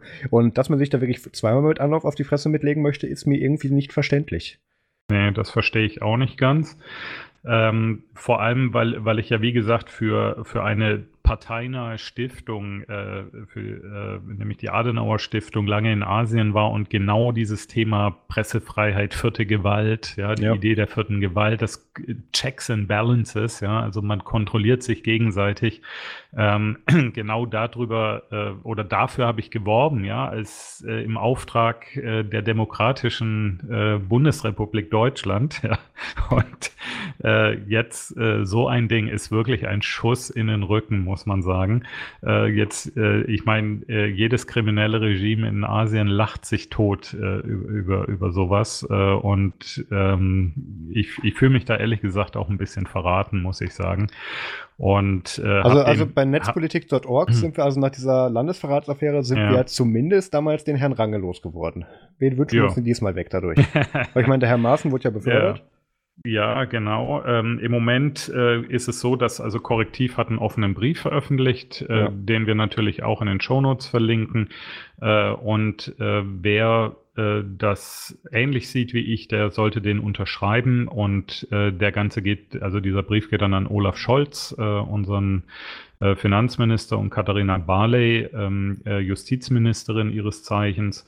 Äh, das ist, glaube ich, jetzt erstmal die richtige Adresse. Die Staatsanwaltschaft Hamburg äh, ist natürlich auch äh, nicht von gestern, also die werden das schon auch mitbekommen. Ja. Äh, ich habe natürlich auch noch getwittert äh, dazu, äh, meine Meinung kundgetan und ich glaube, das ist auch jedem so freigestellt und ich fände es gut, wenn da möglichst viele unterzeichnen und sich äh, da anschließen. Es sind schon sehr viele prominente Namen dabei, aber ein paar weniger prominente ist immer auch gut. ja klar, war, in dem Fall macht es ja die Stückzahl ja. aus. Genau, das auch, ja. Und ja, das war so mein ETF der Woche. Ja, das kann ich eigentlich auch nicht mehr toppen. Ähm, du kannst aber direkt anknüpfen mit deinem MFG. Ja, genau. Da, da bleiben wir nämlich auch. Äh, Obwohl das bei, weder Musikfilm noch Gamechip ist, wenn ich mir das so anschaue. Ja, das stimmt. Das ist, ja, wobei, naja, doch, äh, es ist ja Video. ne? Also. Ja, okay. Ähm, genau. Also, äh, wir bleiben bei Korrektiv. Ähm, und äh, die haben nämlich äh, auch sag ich mal, neben investigativen Recherchen, für die sie bekannt sind, äh, auch sehr viele Datenrecherchen und so. Aber sie haben jetzt ein neues Projekt, äh, was ich total spannend finde und auch jedem ans Herz legen möchte, ähm, und zwar äh, die Reporterfabrik. Das ist, so nennen sie es selber, eine Journalistenschule für jeden, also für jedermann, würde ich jetzt sagen. Und ähm, das Ganze ist in der Beta-Phase. Äh, den Link äh, werde ich natürlich auch in die Show Notes packen. Und ähm, die, äh, das ist eine Plattform, eine Online-Plattform, auf der äh, verschiedene, ja, also äh, Programme ähm, veröffentlicht werden nach und nach. Äh, ich habe zum Beispiel vorhin mal kurz reingeguckt. Ich, ich habe da so einen Zugangscode gekriegt und da habe ich eine Masterclass angeguckt äh, vom, mit dem Chefredakteur äh, Giovanni Di Lorenzo von der Zeit. Äh, der war früher beim, beim Tagesspiegel in, in Berlin und ist jetzt bei der Zeit in Hamburg. Das waren dann so sieben Kapitel. Das ist so ein bisschen aufgebaut wie Udemy. Damit würde ich es jetzt vielleicht mal vergleichen. Das ja. kennt der eine oder andere. Ja. Und äh, da kann man dann halt so sieben, sieben Videokapitel durchgehen äh, und äh, ein bisschen was lesen. Und da behandelt er jetzt zum Beispiel so Themen, äh, wie, wie baut man eine Redaktion um oder äh, wie viel Distanz brauchen Journalisten zu Politikern und so, also äh, solche Geschichten. Und das Ziel dieses ganzen Projekts äh, ist, dass man äh, also Journalisten natürlich weiterbildet, vor allem ausbilden kann die Plattform sicher nicht. Da gibt es ja äh, eine sehr gute Journalistenausbildung in Deutschland, äh, die, die auch äh, quasi qualifiziert ist. So ähm, gibt es also auch Studenten äh, und so und gibt Journalistenschulen. Also das schaffen sie nicht, aber weiterbilden, das können sie auf jeden Fall. Und äh, was eben auch ein ganz wichtiges zweites Ziel ist, ist äh, der Öffentlichkeit mal so ein bisschen die Medienlogik äh, klar zu machen äh, und ein bisschen zu erläutern, wie funktioniert das eigentlich mit den Medien. Also wir kennen alle diese Diskussion, warum ist jetzt äh, über diese Geschichte berichtet worden und über die anderen nicht. Äh, aktuell äh, hat man das ja sehr häufig, äh, wenn dann wieder eine ganz schlimme kriminelle Tat eines, äh, eines Flüchtlings begangen wurde. Ja, der hat dann irgendwie eine Packung äh, Kaugummis geklaut oder so. Ja, aber viel besser. Da der ist dann ja gleich repräsentativ für alle anderen. Bitte? Der ist dann ja auch gleich repräsentativ für alle anderen.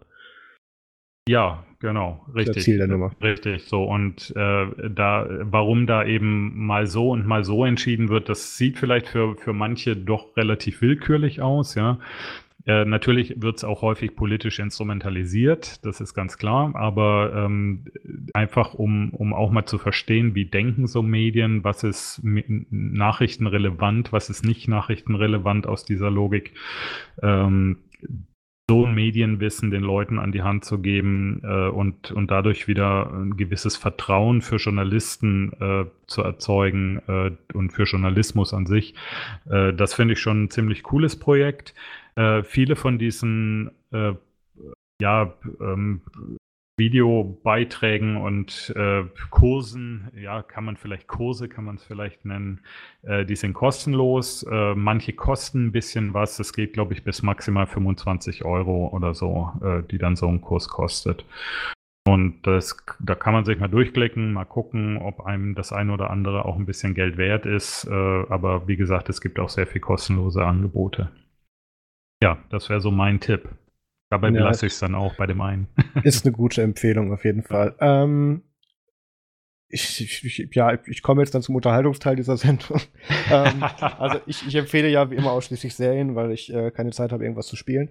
Ähm, Traveler Season 3 ist jetzt rausgekommen, gerade die Tage auf Netflix. Ich habe mich tatsächlich schon umgeguckt mit, ähm, ähm, wo muss ich jetzt wieder in die USA telefonieren, um das schauen zu können, ähm, bis, bis, mir aufgefallen ist, oh guck mal, Netflix hat das schon live, es ist endlich wieder mal ein Parallel-Release gewesen.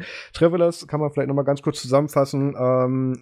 Mensch, Menschen, äh, das Bewusstsein von Menschen aus der Zukunft wird in die Vergangenheit geschickt, um irgendwelche großen Katastrophen zu verhindern. Mit allen Implikationen, die man sich da so aus der Filmgeschichte vorstellen kann. Äh, in einer Thriller-Variante von jeweils zehn, äh, zehn äh, Folgen pro Staffel gemacht. Ähm, Staffel 3 bin ich jetzt gerade fast fertig. Ähm, kann man sich anschauen, ist sehr unterhaltsam. Ähm, was ich auch angeschaut habe, ist Pine Gap. Das ist eine, ich glaube, es war ein Netflix Exclusive. Ähm, Pine Gap ist vielleicht manchen ein Begriff. Das ist der Name einer gemeinsam geführten Militärstation bzw. Militärbasis von den USA und Australien. Ähm, ungefähr 19 Kilometer südwestlich der Stadt Alice Springs ist das, was hier dieser Wikipedia-Artikel noch hergibt. Der Rest ist ist sehr dürftig. Über das Ding ist nicht viel bekannt, bis auf, dass es einer der Knotenpunkte ist für die, äh, für die äh, Überwachung. Ähm, das ist einer der drei Knotenpunkte, die für die Überwachung weltweit genutzt wird. Und ähm, auch wenn das nie bestätigt wurde, ähm, ist, ist, äh, haben sich doch wohl mal Verantwortliche ähm, verplappert und bestätigt, dass äh, diese Basis ähm, zu großen Teilen, äh, die nachvollziehbar sind, von der CIA geleitet wird. Ähm, und daraus wurde jetzt auch eine Serie gemacht, ähm, sehr zum, äh, sehr zum äh, Missverständnis von, von der CIA tatsächlich selber, weil die da auch äh, dementsprechend porträtiert wurden. Dazu kommen wir aber ein andermal. Ähm, da geht es dann tatsächlich um die Mitarbeiter von dort. Also ist als Thriller gemacht, ähm, nicht als Dokumentation. Und ähm, da wird dann eben gezeigt, wie dann auch das übliche mit, mit eins gibt einen Maulwurf und so weiter. Was das aber, was das aber sehr viel deutlicher macht, ähm, ist tatsächlich die Verteilung von den ganzen Drohnenangriffen und ähm, wie tatsächlich auch so interne Kommunikation da stattfindet, ist dem versucht, ist da in dieser Serie versucht worden nachzuempfinden.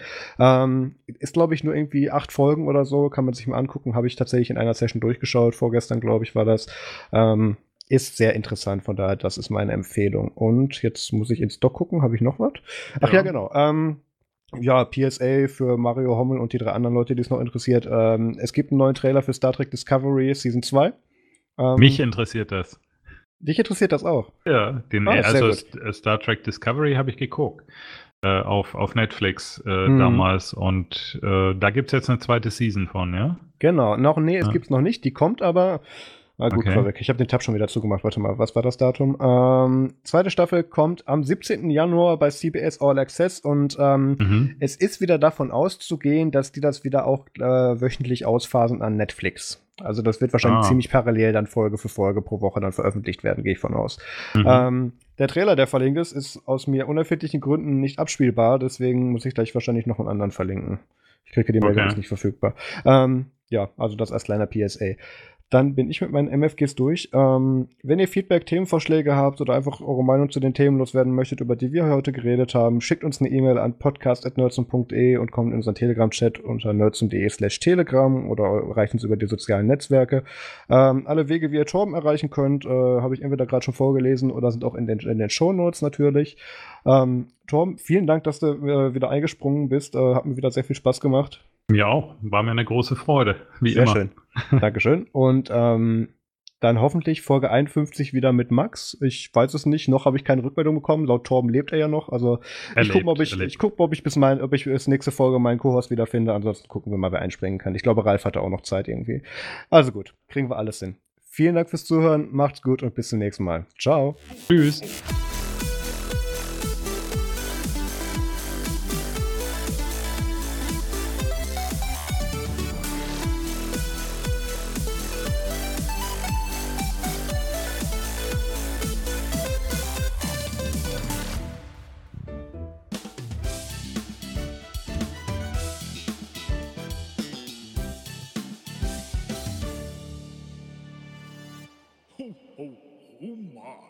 Ich habe echt die Woche nichts von Max gehört. Ich habe keine Ahnung, ob die nächste Woche zur Aufnahme erscheint. Schreib ihn doch mal. Ja.